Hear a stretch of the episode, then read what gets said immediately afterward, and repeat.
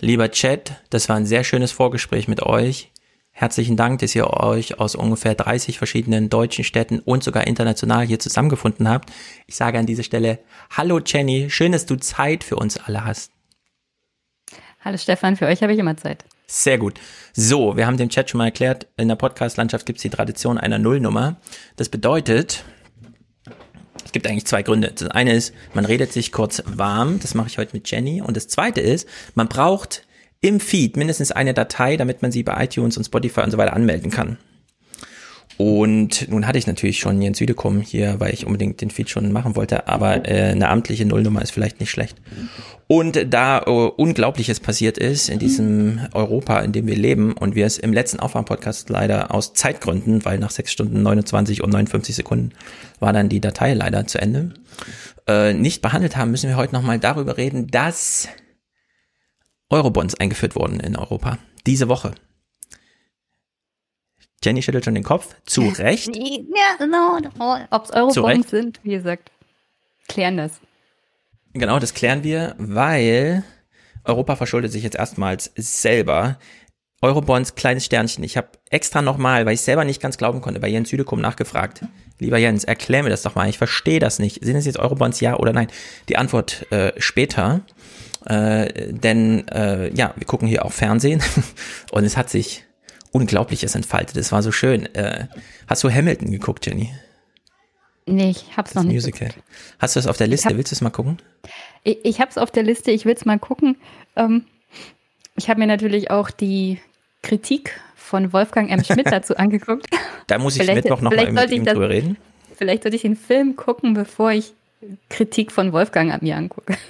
Ähm, ja, die Reihenfolge ist eigentlich egal. Hamilton, also Wolfgangs Kritik stimmt in weitestem Maße, wie, wie also ich würde da grob zustimmen. Äh, es gibt allerdings noch weitere Aspekte, äh, die bei Hamilton auch eine Rolle spielen. Und ich bin ja so der Filmgucker, es muss mir, also ich bin sogar zu so einem dämlichen Film wie Megalodon mit mhm. äh, Stratham reingegangen, ja. nur zum Abschalten. Also ja, wenn es um Filme geht, muss ich nicht groß Kultur haben, sondern es geht darum, dass ich mir irgendwie ja. Unterhaltung zu Leibe führe. Richtig. Und das ist keine zu unterschätzende Dimension, gerade wenn man ein Musical schaut. Gut, es ist nicht eine Unterhaltung, das ist halt so ein, also wenn man in ein Musical geht, ist der ganze Tag davon eigentlich geprägt. Für Europäer gilt Hamilton, das ist entweder eine Reise nach London oder New York oder wie auch immer. Man geht nicht ins Musical, in ein politisches Musical, um dort eine naturalistische Abhandlung der politischen Zuge Vorgänge vor 200 Jahren oder so zu erfahren, ne? sondern man weiß, okay, das ist Musical. Und wie gesagt, mit äh, Wolfgang werde ich mal über Hamilton reden und wir reden heute über diesen EU-Gipfel, weil er auch äh, die Qualität eines Musicals hat. Und wir steigen ganz sachte ein, indem wir uns hier mal Ingo Zamparoni vorknöpfen, der am Freitag, und wir gehen von Freitag bis Dienstag, die Tage durch, am Mittwoch schon, und das ist auch so eine große Kritik, die man machen könnte, am Mittwoch schon, war dieser EU-Gipfel nirgendwo mehr Thema in den Abendnachrichten. Mhm. Obwohl noch gar nichts entschieden ist. Die nationalen Parlamente müssen noch entscheiden, das Europaparlament muss noch entscheiden. Das alles findet im September statt. Bis dahin wird ein Hauen und Stechen stattfinden. Es geht um 1,8 Billionen Euro. Und am Mittwoch war es schon kein Thema mehr. Und seitdem auch nicht wieder. Und äh, ich, ich hm. möchte an der Stelle noch einführen, hier geht es ja auch um den EU-Haushalt. Also alles mhm. das, was mit Krisenbewältigung und Corona-Rettungsfonds zu tun hat, das war der minimale Teil davon. Ja. Der eigentliche wichtige Teil war der Haushalt für die nächsten sieben Jahre, also dieser mehrjährige Finanzrahmen. Mhm. Und das geht los, dass die Kommission vorschlägt, dann geht das noch ins Parlament, dann muss das Parlament Stellungnahme machen, das dauert so um die 42 Tage. Dann ja. nochmal 21 Tage, da geht es zurück an den Rat und das Parlament und die müssen sich austauschen. Also das kann jetzt bis November dauern, bis mhm. sie überhaupt was Vernünftiges haben falls sie sich einigen. Also das ist noch nicht vorbei. Ja, genau. Es gab ähm, im März oder April schon mal einen EU-Gipfel, der hatte nur den Haushalt zum Thema. Da ging es also nur um die eine Billion, nicht die um die 0,8 äh, oder 0,75 Erweiterung, äh, Hilfsfonds und so weiter. Und da hat man sich nicht geeinigt. Und diesmal hat man sich geeinigt. Und zwar innerhalb von vier Tagen auf nicht nur den Haushalt, sondern auch darüber hinaus. Äh, weißt, also, du, weißt du, wann Sie den ersten Vorschlag für diesen Finanzrahmen für die Jahre nach 2020 gemacht haben? Also das Hauen und Stechen beginnt ja, also alle sieben Jahre machen sie es ja. Und ich nehme mal an, das hat Jahre Vorlauf. So, nachdem so der alte Haushalt drei, vier Jahre ins Land gelaufen ist, nutzen sie bestimmt die letzten drei, um dann schon Anlauf zu nehmen. Mai 2018. Ja, ja, ja, das war passt dieser, alles ins Bild.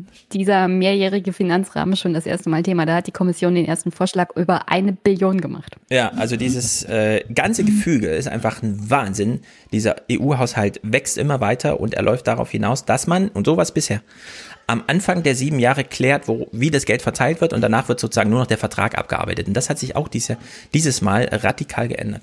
Gut, also wir gucken uns das Drama mal clipsweise an, denn es bietet sich wirklich an, jetzt die Fernsehnachrichten mh, mm, mal zu vergleichen mit der Frage, wer ist eigentlich weiter weg von der Realität? Ein Musical, ja, das zweieinhalb Stunden lang singt über einen politischen Vorgang vor, vor 200 Jahren oder die Fernsehnachrichten die versuchen so ziemlich nah dran, äh, das zu erklären, was jetzt gerade woanders als zu Hause, nämlich in Brüssel, deswegen heißt es ja Fernseher und so weiter, äh, äh, was die, äh, also was dort passiert. Und meine Vermutung ist so ein bisschen, die Fernsehnachrichten sind nicht viel näher dran als ein Musical, ja, über, über die Staatsgründung Amerikas. Aber wie gesagt, wir können es ja einfach von vorne anfangen. Also, was braucht man alles für eine gute Geschichte? Ingo Zamparoni weiß es. Äh, wir wissen es im Grunde alle. Deswegen fangen wir mal hier an mit Ingos Anmoderation am ersten Gipfel. Natürlich geht es auch um, auch um unfassbar viel Geld. Mhm. Gleichzeitig ringen sie aber um nichts Geringeres als die Einheit der Europäischen Union in ihrer wohl schwersten Krise. So, das Medienmenü ist bereitet. Große Zahlen, schwere Krise. Da muss man noch ein Plus dazwischen schreiben und ein Ist gleich dahinter drängen und dann kann man das Drama entfalten. Große Überschriften braucht man immer für sowas. Ja, es ist, ähm, als hätte man nochmal in dieses Handbuch geguckt, Nachrichtenwerte, ja, große Zahlen, schwere Krise. Gut, unfassbar viel Geld, sagt er, das stimmt. Äh, ist allerdings auch seine Aufgabe, uns das fassbar zu machen. Mhm. Dann kommt ja noch das Sonderdrama hinzu, Corona. Es gab also das allererste Mal überhaupt wieder ein Treffen vor Ort, was für uns heißt, die Kammerspiele beginnen. Die zwischenmenschliche Nähe, die wird nötig sein, um Kompromisse zu finden. Denn neben einem neuen Haushalt geht es vor allem um die Frage, wie die Staatengemeinschaft sich gegenseitig helfen kann und will, um die Folgen der Corona-Pandemie zu meistern. So, sie treffen sich also wieder vor Ort. Große Vorfreude der Journalisten, ereignisreiches Wochenende. Allerdings kein Journalist war im Gebäude, das haben die gar nicht gesagt in den Nachrichten. Äh, die Journalisten hatten ja alle ein eigenes Gebäude abseits, sonst haben die ja so einen Presseraum für hunderte Journalisten, die da arbeiten, die konnten gar nicht vor Ort arbeiten. Es gab also gar keine großen physischen Treffen zwischen Journalisten und Politikern, nur zwischen Politikern. Ja, das hat die Journalisten übrigens auch sehr stark beschäftigt. Ich meine, die EU-Chefs sind ja. erstmals wieder seit einer ganzen Weile miteinander im Gespräch. Aber die Journalisten Europas waren noch nie so weit entfernt bei einem EU-Gipfel ja. wie jetzt. Theoretisch die beste Möglichkeit, dass sich die EU-Chefs mal untereinander ohne große Medienspektakelei miteinander austauschen und dass das schnell geht.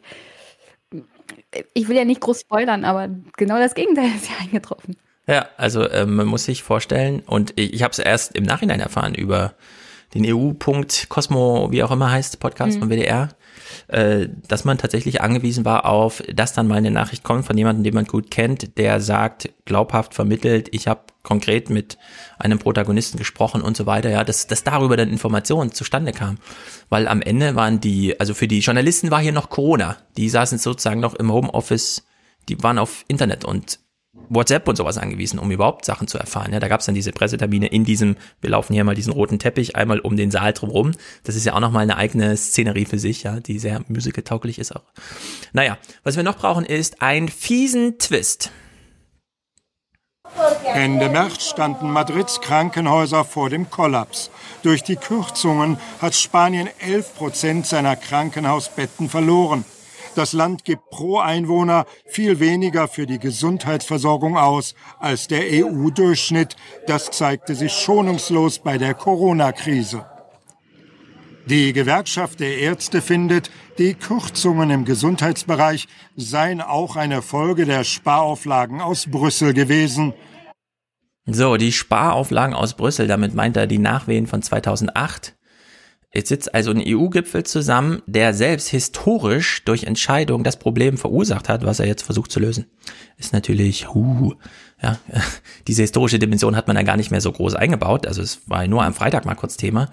Wäre allerdings auch ähm, Anlass für die eine oder andere Reflexion mit Gästen oder so mal gewesen, dass man sich das Gefüge dann nochmal genau anschaut. Wo kommt eigentlich die Finanznot her, die zu dem Problem führte, weshalb man jetzt Recovery in diesem Ausmaß braucht? Vor allem bei den Ländern im europäischen Süden. Also ist ja mhm. nicht nur Spanien, ist ja auch Italien, ist ja Griechenland. Also wie die Zustände in Griechenland sind, wissen wir so, also aus dem deutschen Fernsehen praktisch gar nicht. Mhm. Wobei es und das wäre während Corona jetzt eigentlich die beste Variante gewesen und der beste Zeitpunkt, um sich das mal genau intensiv anzugucken. Mhm. Welche Einsparungsmaßnahmen in welchem zum Beispiel Haushaltstopf ja. haben dazu geführt, dass es diese Situation in den spanischen und italienischen Krankenhäusern gibt. Mhm. Oder man macht mal eine Panoramakalkulation und fragt sich, 750 Milliarden werden jetzt gebraucht. Hat man die durch die Austerität eigentlich gespart vorher oder ist man jetzt komplett im Defizit, ja?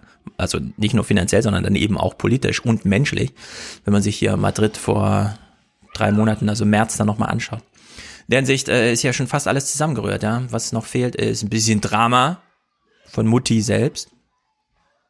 Ich muss sagen, dass die Unterschiede doch noch sehr, sehr groß sind und ich deshalb noch nicht voraussagen kann, ob wir bei diesem Mal schon zu einem Ergebnis kommen. Wünschenswert wäre es. Dennoch muss man ja auch der Realität ins Auge sehen und es bedarf wirklich großer Kompromissbereitschaft aller.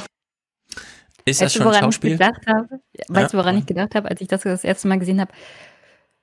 Die Erfinderin der Übernachtverhandlungen, ja. die die SPD genau. permanent damit an die Wand gefahren hat. Ja ist jetzt selber Opfer ihrer eigenen Politik geworden. Ich Übernachtungsgipfel ohne Ende. Ja. Die sind ein bisschen fertig. Also ich musste konkret bei diesem Clip, weil sie sieht hier auch sehr verschlafen aus. Hm. Von der Leyen hat ja am Mittwoch oder Donnerstag den Plan auch nochmal im Europaparlament vorgestellt. Da sah sie das erste Mal nicht gestriegelt und gedingst, sondern da wirkte sie auch wirklich angeschlagen. Ne? Äh, da gut. Aber ich bin mir trotzdem nicht sicher, ob Merkel hier einen Popanz aufführt, sagen wir es mal so, wenn ich nicht weiß, ob das Wort richtig gewählt ist, also einfach ein Schauspiel, um ähm, sozusagen Druck reinzubringen, äh, denn man will ja nur eine spezifische Diskussion laufen haben und eine andere nicht. Man wollte zum Beispiel, ja, dass sich die Frugalen irgendwie da abarbeiten an der Frage, wie viel Zuschüsse und so weiter, aber dass die 750 Milliarden selbst Schulden sind, die die EU-Kommission aufnimmt. Das wurde nie diskutiert, also öffentlich. Äh, Vielleicht war das da auch mal Thema, aber das, diese Zahl stand immer, ja, an der hat niemand äh, was verändern wollen. Also in der Hinsicht äh, weiß man nicht so genau, ob sie hier den äh, Streit kanalisieren wollte oder ob sie wirklich glaubte, das wird hier nichts, weil irgendwann muss es ja immer mal was werden. Damit ist eine Protagonistin vorgestellt. Von ihr kam ja mit Macron der Vorschlag, braucht man jetzt noch einen Antagonisten. Und na, ein Wunder, er ist auch da. Und dann ist da noch Ungarns Ministerpräsident Orban. Nach Auffassung vieler verletzt er kontinuierlich Rechtsstaatsprinzipien. Schluss hm. damit oder es gibt weniger EU-Geld, sagen die meisten. Orban hält kalt lächelnd dagegen. Mischt euch bei mir nicht ein, sonst lasse ich alle Hilfspakete platzen. Vorab drohte er mit einem Veto. Ja, ein Veto, weil nur alle gemeinsam den EU-Haushalt so beschließen können, äh, kann natürlich auch bedeuten, dass das das letzte Mal war, dass es diese Möglichkeit des Komplettvetos überhaupt gibt. Also vielleicht hat er auch ein bisschen überzogen, aber wer weiß. Er hätte, also er, er spielt, glaube ich, mit diesem mm. Video. Also wenn er damit in die Öffentlichkeit geht, dann ist das genauso Schauspiel wie Frau Merkel ja. oder nachher Macron.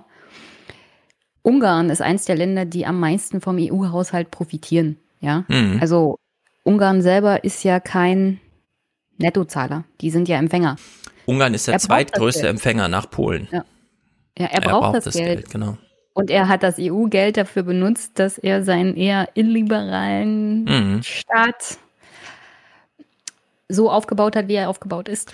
Ja, und bei Ungarn muss man auch sagen, ähm, er braucht das Geld auch, um seine Seilschaften, die ihn da so am Leben, politisch am Leben erhalten, äh, zu finanzieren. Denn mittlerweile mussten, so sagt die Legende, äh, Prozesse stehen natürlich aus, aber die werden, darauf läuft ja auch hinaus, dann kommen. Ähm, äh, dort sind ja Menschen Millionäre und Milliardäre geworden durch Orban an der Macht. Und diese Gelder kamen ursprünglich aus der EU. Beispielsweise, das könnte man mal googeln, das ist wirklich interessant. Äh, bei der Ausschreibung von Straßenlampen ja, gab es da Bereicherungen in Millionenausmaß, also so, dass Menschen da wirklich, äh, also die ihm nahestehen, steinreich geworden sind. Äh, da brodelt sowieso im Untergrund. Ich glaube, Orban werden wir dann auch nicht mehr lange und erst recht nicht lange fröhlich sehen. Aber gut, was man noch braucht, als letzte Zutat sozusagen, ist eine Nebensächlichkeit, die aber vielleicht das heimliche Hauptthema ist, sein könnte. Der Druck ist einfach sehr groß aus Spanien, aus Italien, aus Portugal, die sagen, wir brauchen diese Corona-Hilfen. Und Portugal hat auch öffentlich gesagt, wir sollten das jetzt nicht noch mit Diskussionen um Rechtsstaatlichkeit äh, verkomplizieren. So, also das angesprochene Orban. Dann allerdings Druck im Kessel in diesem Verhandlungssaal, weil die Länder, die du eben schon ansprachst, da im Süden, meinten, hm, uns ist das Geld so wichtig, wir hörten sogar auf das Wertefundament sozusagen in der Hinsicht verzichten, dass wir lieber Orban ein bisschen abgeben für, sagen wir es mal ganz klar, illegale Machenschaften in seinem Land, äh, nur damit wir die nötige Hilfe hier bekommen, um äh, unsere Länder wieder aufzubauen. Das ist ja so eine Gemengelage, bei der man sich fragt, also ist das jetzt ein Nebenthema oder ist das nicht das eigentliche Thema? Geht es nicht in Europa eigentlich darum? Beispielsweise, um sich von China zu unterscheiden oder wie auch immer. Mhm. Ja, aber da sind wir in meinen Augen bei der Kernfrage, was ist Europa eigentlich? Genau. Und wir sind nun mal kein Nationalstaat. Europa ist kein Nationalstaat, sondern mhm. ein lockerer Verbund ja. von vielen, vielen Nationalstaaten, die jetzt extrem in der Krise sind. Und dann kannst du natürlich sagen, nee, die Werte sind oberste Priorität vor allem mhm. die Werte der Rechtsstaatlichkeit. Aber ja. du selber hast ja angedeutet, also all das, was Orban macht, ist nicht für ewig. Eben. Wenn die ungarische Bevölkerung sieht, dass die EU trotz allem Gelder an Ungarn, es muss ja nicht direkt an Orban sein, ja. sondern an die Bevölkerung gibt. Es gibt ja auch die verschiedensten NGOs. Es gibt demnächst Bedingungen auch für diese Hilfsmittel, die hoffentlich von der EU auch überprüft werden. Dann kann man sagen, ja, die Rechtsstaatlichkeit, moralisch sind wir da irgendwie im Hintertreffen. Gleichzeitig würde ich sagen, aber der EU hilft es viel mehr, wenn dieser Finanzrahmen jetzt umgesetzt wird. Mhm. Es hilft auch, auch der Demokratie viel mehr, wenn sich die europäischen Institutionen verfestigen und mehr Vertrauen gewinnen. Und irgendwann ist das Thema mit der Rechtsstaatlichkeit dadurch auch abgedeckt, ja. wenn die Institutionen auf europäischer Ebene stark genug sind, um sie auch umzusetzen und genau. durchzubringen. Und das ist momentan halt nicht gegeben. Genau, das ist nämlich eine ganz schwierige Gemengelage. Diesen Haushalt kann man überhaupt nur beschließen, wenn alle zustimmen. Das bedeutet auch Orban. Einzelne Fragen, wie zum Beispiel, welche rechtsstaatlichen Prinzipien gelten jetzt eigentlich und setzen wir auch durch und was weiß ich, wann kriegt jemand keine Gelder für eine Ausschreibung von Lampen ja, für die Straßen, äh, welche Kriterien gelten dann? Da ist ja ähm, nicht erforderlich, dass da, also da reichen ja einfache Mehrheiten. Die sind zwar in Europa auch wieder kompliziert, weil man immer so ein paar mit, also so 55 Prozent der Länder, aber 65 Prozent der äh, Bewohner von Europa müssen dann irgendwie summarisch da drunter fallen. Aber es ist äh, tatsächlich, ähm, solange ähm, dieses komplett Veto wie bei so einem Haushalt gilt, äh, so eine Rechnung, bei der mhm. man sich tatsächlich fragen muss, das haben sie ja hier jetzt auch so thematisiert, kommen wir nur an das gemeinschaftliche Geld, wenn wir uns alle einigen, woraufhin wir äh, dem kleinsten, zweitgrößten Nettoempfänger äh, Orban äh, das Zugeständnis machen müssen, ja zu Geld, nein zur Rechtsstaatlichkeit. Also ist das eine sozusagen eine Rechnung, die man hier eingehen muss und weil dann die Not so groß ist, entscheidet man sich fürs Geld und gegen Rechtsstaatlichkeit. Na, das kann man sich ja durchaus. Oder findet man da noch einen interessanten Kniff? Das kann man allerdings nur äh, als Frage aufwerfen und thematisieren, wenn man das zum Hauptthema des Gipfels macht, was ich zum Beispiel als äh, journalistische Frage durchaus mal in den Raum gestellt hätte.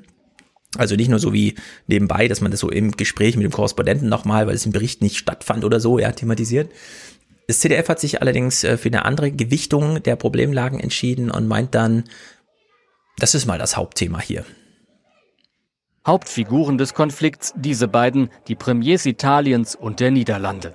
Fast zwei Billionen Euro verhandelt der Gipfel, 750 Milliarden davon als Corona-Hilfen. Die große Streitfrage Kredit oder Zuschuss. So, die große Streitfrage Kredit oder Zuschuss. Damit ist schon entschieden, dass die EU-Kommission sich erstmals selbst verschuldet und zwar in der Höhe von 750 Milliarden Euro. Das sind zwei Bundeshaushalte. Das ist unglaublich, ja. Äh, darauf haben alle immerhin gefiebert, auf diesen Moment, dass es mal so kommt. Seit 2008 ist diese Idee der Eurobonds, also dass nicht jedes Land sich gleich, äh, sich für sich verschuldet und dann, ja, die EZB da irgendwie kommt und das alles aufkauft und zwar in einem Modus, dass die Zinslasten für alle gleich sind, wo man sich fragt, na, kann man da nicht die Bonds irgendwie zusammenschmeißen? Nee, konnte man bisher nicht. Jetzt klappt das das allererste Mal. Und ich habe eben bei Südecom nachgefragt, wieso gilt das jetzt nicht als Eurobonds? Wenn ich bei Google News nach Eurobonds suche, warum finde ich Texte vom April? Was ist denn mit diesem Gipfel? Was sind das denn für 750 Milliarden? Und das Einzige, was noch im Weg steht, damit es echte Eurobonds sind, wäre die Frage, wenn es mal zu einer Ausfallsituation kommt, wer haftet dann? Bei den Eurobonds in der bisherigen Anlage haften dann alle. So, und bei den jetzigen 750 Milliarden haftet einfach nur jedes Land im äh, Maximum seines äh, Ausschnittes nach Beteiligungsschlüssel Haushalt. So. Und jetzt stellt also sich Beitrag. Genau, genau. Deutschland macht da irgendwie 26 Prozent oder sowas. Äh, und so könnten, könnten eigentlich nur die Nettozahler diese Schulden übernehmen, falls es zu Ausfällen kommt. Ähm, nee, Haushaltsanteile heißt ja erstmal nicht, ob du im Plus oder Minus bist. Du kriegst ja auf jeden Fall, egal, unabhängig davon, wie viel du einzahlst, eine Auszahlung entsprechend des Anteils. Und in diesem haften alle, auch äh, die äh, Einzahler, äh, auch die Netto-Auszahler, also auch Ungarn und Polen sind da mit dabei. Allerdings, und dann ist ja die Frage, wenn Ungarn jetzt irgendwann mal bei echten Eurobonds sagen würde, wir steigen hier aus. Hm. Wir ähm, übernehmen unseren Haft Pflichthaftungsanteil nicht. Ja, wie wird das dann geregelt? Müssen dann die anderen einspringen? Also muss dann Deutschland entsprechend mehr?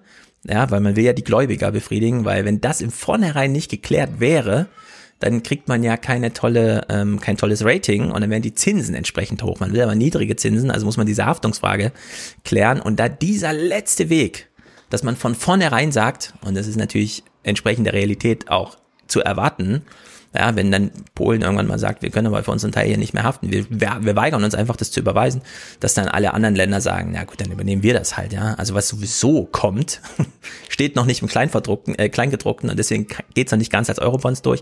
Aber es ist eben schon eine europäische Verschuldung und zwar erstmals. Das wurde alles überhaupt gar nicht thematisiert, ja, dass das, äh, also jedenfalls, es wurde kurz genannt, aber nicht so groß thematisiert. Stattdessen. Ja, aber warum solltest du das auch noch thematisieren? Weil es wird einfach gemacht. Genau, es wird ja gar nicht mehr darüber entschieden. Ist, und das ist nämlich der Punkt. Ist, man, man hat seit 2008 darüber geredet. Und ja. umso mehr darüber geredet wird, das sieht man ja mit dem Aufkommen der AfD, umso aggressiver reagieren da mhm. Bevölkerungsteile auch drauf. Genau, oder? Wenn darüber einfach nicht geredet wird und nicht mehr groß diskutiert wird und es einfach gemacht wird, dann läuft das Ganze mhm. nebenbei. Ja, ich meine, hier Chat Black schreibt schon, äh, wie soll es denn zu Ausfällen kommen? Wie soll es denn zu Ausfällen kommen? Es kommt natürlich nicht zu Ausfällen, weil die EZB ja, druckt Geld, wenn es gebraucht wird und kauft halt Anleihen auf. Also das ist ja sozusagen, das, das Problem ist ja schon seit einer Weile gelöst. Also es kommt gar nicht zu dem Szenario und ähm, dein Vorschlag ist natürlich ein guter. Die Frage ist, ja, also die gleiche Frage, warum wird das denn nicht thematisiert? Naja, weil es nicht entschieden wird. Was braucht man für eine Entscheidung? Na, vielleicht einen Konflikt und dann also Kontrahenten.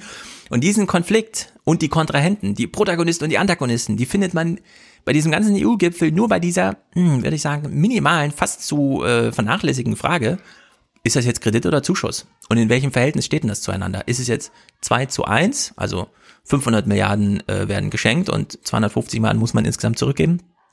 Oder ist das Verhältnis halt 390 Milliarden zu, wie es dann am Ende war? Ja, das sind, das sind ja, klar, riesige Zahlen, aber das sind ja wirklich nur Nuancen, weil die EU-Kommission verschuldet sich mit 750 Milliarden und der ist völlig egal, ob sie dieses Geld weitergibt an Länder, von denen wir ja von Süde kommen, dann auch schon hier gelernt haben im Podcast, zahlt eh keiner zurück. ja, oder ob man halt sagt, er kriegt es gleich geschenkt. Also das macht ja, ja im Ende keinen faktischen Unterschied mehr, eher so historisch. Ja, klar, aber für mich ist wirklich die Frage, die nach all dem übrig bleibt, mhm. warum dann überhaupt noch Kredite? Ja, sehr gute Frage, ehrlich gesagt. Also, weil man es halt noch also am Ende, an, am Ende dieses Gipfels habe ich mich gefragt, warum streiten sie über diese Kredite? Es ist eigentlich völlig egal. Genau, genau, genau. Aber es war das Hauptthema, weil die Kontrahenten waren. Ja, ich weiß und deswegen ja. war es, es aber, aber für mich war das so, mhm. wieso redet ihr darüber? Wieso wird über diesen Streit berichtet? Diese Kredite sind doch völlig wurscht. Ja, ja, es ist äh, tatsächlich Banane aber äh, warum auch, ne? Äh, im, Im Erklärstück, das sie gemacht haben, ja, da haben sie es dann so ein bisschen ausgelagert, allerdings nur, ne, da findet man halt nichts, außer man muss es mal kurz erklären. Den Rest der Sendezeit ging man wieder zurück in das Kontrahentenbattle. Die EU-Kommission macht für die Aufbauhilfe erstmals eigene Schulden und leiht sich am Kapitalmarkt 750 Milliarden Euro. Tja, und das war die ganze Information dazu. Da folgt ja gar nichts weiter, ja. Das, also, man muss sich ja mal überlegen. Sehr gute Frage. Von wem eigentlich? Darauf, äh, die schieben wir mal nach hinten. Da kommen wir noch zu den Fragen, weil es fehlt ja nicht an Geld. Ja, Jeff Bezos wird ja zu Lebzeiten noch Billionär und so. Also Geld ist ja genug da. Ähm, es, wir haben es hier ähm, mit einer historischen Zäsur zu tun, bei der man im Hintergrund schon die Köpfe rauchen sieht, weil sich natürlich die EU-Kommission und darüber hinaus auch sehr viele Menschen in Europa fragen, wenn Amerika ein Problem hat und Geld braucht, dann gehen sie zur ihrer FED, zu ihrer äh, Zentralbank und sagen, wir haben hier ein Problem, beispielsweise mit Arbeitslosigkeit, wir brauchen mal Geld. Und dann sagt die FED, also für die Arbeitslosigkeit fühlen wir uns zuständig, hier habt ihr Geld. In China funktioniert das ganz genauso, diese Verschuldung bei sich selbst, also immer bei diesen Ländern, die das so auf Last Resort irgendwie machen können, hat ja den Südekom hier beschrieben, äh, die machen das halt, ja. Die Türkei könnte das nicht, Indien kann das auch noch nicht, aber so China, Amerika und die USA können das. Und Europa baut sich da selbst eine Hürde auf, weil ja diese monetäre Staatsfinanzierung verboten ist. Man kann nicht einfach zur Zentralbank gehen und sagen, wir brauchen mal Geld aus Gründen und dann, weil die dürfen sich ja politisch nicht einmischen. Und das ist ein katastrophaler mittlerweile, wissen wir, Unterschied zu der chinesischen und der amerikanischen Herangehensweise, wo die Billionen einfach so zur Verfügung stehen. Und ja, genau die deutsche Herangehensweise, die sich da durchgesetzt hat. Genau, da hat sich bisher die deutsche Herangehensweise durchgesetzt. Und jetzt ist dieser Knoten geplatzt. Ne? Die EU-Kommission kann sich jetzt einfach selbst verschulden. Das ist zwar ein bisschen komisch, weil die Länder selbst sind auch schon verschuldet. Wieso kann sich die EU nochmal verschulden? Das ist ja so, als würde man als Familie ein Auto kaufen, ja, auf, auf, auf Kreditbasis und dann geht erst die Frau und holt sich einen kleinen Kredit und dann geht der Mann und holt sich einen kleinen Kredit und dann sagen sie sich beide, wir können ja noch mal als Familie hingehen und holen sich als Familie noch einen dritten Kredit, ja. Irgendwie so. Genau, das ist ja völlig verrückt eigentlich, dass es so ist, ja, aber es ist halt so. Und am Freitag blieb dann äh, kein großes Erklärungsstück übrig, sondern nur noch, und das sind einfach schöne Bilder, die wir jetzt hier sehen, wie sie so sitzen in den verschiedenen Tagungsräumen, groß und klein. Man muss mit diesen Bildern arbeiten, weil man kann keine eigenen anfertigen. Ja? Man kriegt nur die fertigen Pressebilder, die halt aus diesem Apparat so rausfallen. Und ich würde sagen, irgendwann wird daraus ein Musical. In Einzel- und Gruppengesprächen suchen die Regierungen also Charles Michel, der EU-Ratspräsident, und Rutte sitzen sich gegenüber auf einer Terrasse von einer Mauer umrandet, Holzboden äh, und äh, Rutte in Denkepose und so. Regierungschefs nun nach. Hier Orban, Merkel sitzen sich gegenüber, Macron sitzt nach hinten im Licht. Also als, als hätte man das äh, wirklich kurz inszeniert. Eine Einigung. Die Masken sind gefallen. Der Gipfel geht in Stunden. Und hier nochmal großes oh, Terrassenbild. Äh, die Masken sind gefallen. Ja. Zwölf und hat damit erst richtig begonnen. Ja, ich habe gehört, äh, mich, Michel hat sehr viele seiner Treffen, das übrigens auch auf dem Balkon, mhm. auf seinem Balkon machen lassen wegen Corona. Also das ja, ist alles in, in, der Öffentlichkeit sozusagen ja. mit Freiluft, mit sehr viel ja. Freiluft, damit die Corona-Hygieneregeln eingehalten mhm. werden. Kann er nichts dafür, dass es auf der Terrasse so wunderschön aussieht und man diesen Blick, Blick auf Zentral Brüssel hat. Bessere, bessere Balkonbilder als damals die Genau. Koalitionsverhandlungen. Genau. Oh, genau, ja. Perfekt. Das müsste man im Grunde mal vergleichen, ne? Diese Balkonbilder von 2017 jetzt mit diesen, was wir hier geliefert bekommen. Also es ist wirklich eine Sensation. Wir haben erstaunlicherweise überhaupt, ich habe kein Bild von außen gesehen, ne? dieses von außen rangezoomte irgendwie, sondern es waren immer diese inszenierten von innen nach außen fotografierten, ins Licht fotografierten, ja, wo dann Macron auch in der äh, Lichtkulisse aber, sitzt und so. Aber wie du siehst, ist der Balkon sehr weit oben. Wahrscheinlich ist das mit dem Heranzoomen ein bisschen schwierig auf der Höhe. Also ich habe mal äh, gehört, CNN hatte sich ganz lange in Rom für 20.000 Euro im Monat, äh, am Tag oder so, so ein äh, direkt gegenüber vom Vatikan so ein Hotelzimmer gemietet für den Fall, dass sie es dann mal an dem Tag brauchen, wo der Papst stirbt. Also man kann sich doch da durchaus mal einmieten irgendwie in Brüssel. Diese ganzen Studios, die sind doch auch alle ziemlich zentral. Ja, aber die Idee war ja, dass das höchstens einen Tag dauert und dann hat es auf einmal drei Tage gedauert. Ja, Überraschung für alle Beteiligten. So, genau, zweiter Tag, Samstag. Wie beginnt's? Na klar, erster Akt, die alle sind angekommen, los geht's. Allerdings erstmal nur die Nebendarsteller. Das, so funktionieren Musicals auch. Am Anfang erstmal alle auf die Bühne, großes gemeinsames Lied und dann kommen die Nebendarsteller. Die größten Kontrahenten im Streit ums Geld, die Niederlande und Italien, treffen sich schon früh am Morgen. Rütte und Conte in kleiner Runde. Mit dabei Bundeskanzlerin Merkel und der französische Präsident Macron, um zu vermitteln. Mhm. Macron und Merkel sind nur so dabei, auch nur um zu vermitteln. Weil die haben den Tag schon erledigt. immer im Team aufgetreten, kann es sein? Ja, warum auch nicht? Damit keiner Misstrauen schöpft dass der eine hier was unter ohne den anderen macht. Ja, also zu diesem Samstag ne, haben Macron und Merkel ihr Werk schon vollbracht. Die 750 Milliarden Verschuldung EU-Kommission stand nicht mehr zur Disposition. Sensationell irgendwie. Aber es war natürlich großer Streit immer noch. Rutte, Rutte wurde, glaube ich, falsch, wie soll man sagen, falsch beobachtet. Es gab immer so dieses, das ist der Frugale, der hält sich irgendwie, äh, der rückt nicht ab von seinen Positionen und so weiter und so fort. Äh, vielleicht hat er noch eine zweite Aufgabe als nur sein Wahlvolk. Im März sind ja da große Wahlen und er hat, glaube ich, die zweite Kammer gerade nicht so unter Kontrolle, mehrheitsmäßig, deswegen muss er da ein bisschen nacharbeiten. Er hat aber, glaube ich, noch eine andere Rolle gehabt, als einfach nur die Frugalen, also ein bisschen nicht nur Sebastian Kurz zu überlassen. Denn dieser kleine Fakt hier, der scheint mir ganz wichtig zu sein. Rütte erreicht, Reformen, Projekte und deren Umsetzung sollen kontrolliert werden. Jedes Land soll Auszahlungen im Zweifel stoppen können. Superhandbremse wird das genannt. Die Superhandbremse. Genau, jedes Land kann für sich Auszahlungen von Geldern an andere Länder stoppen. Da fragt man sich so, hä, was soll das denn? Also erstens, wie läuft das ab? Zweitens, hm, ist ja komisch. Es ist also ein neues Vetorecht. Das heißt, hm, sag.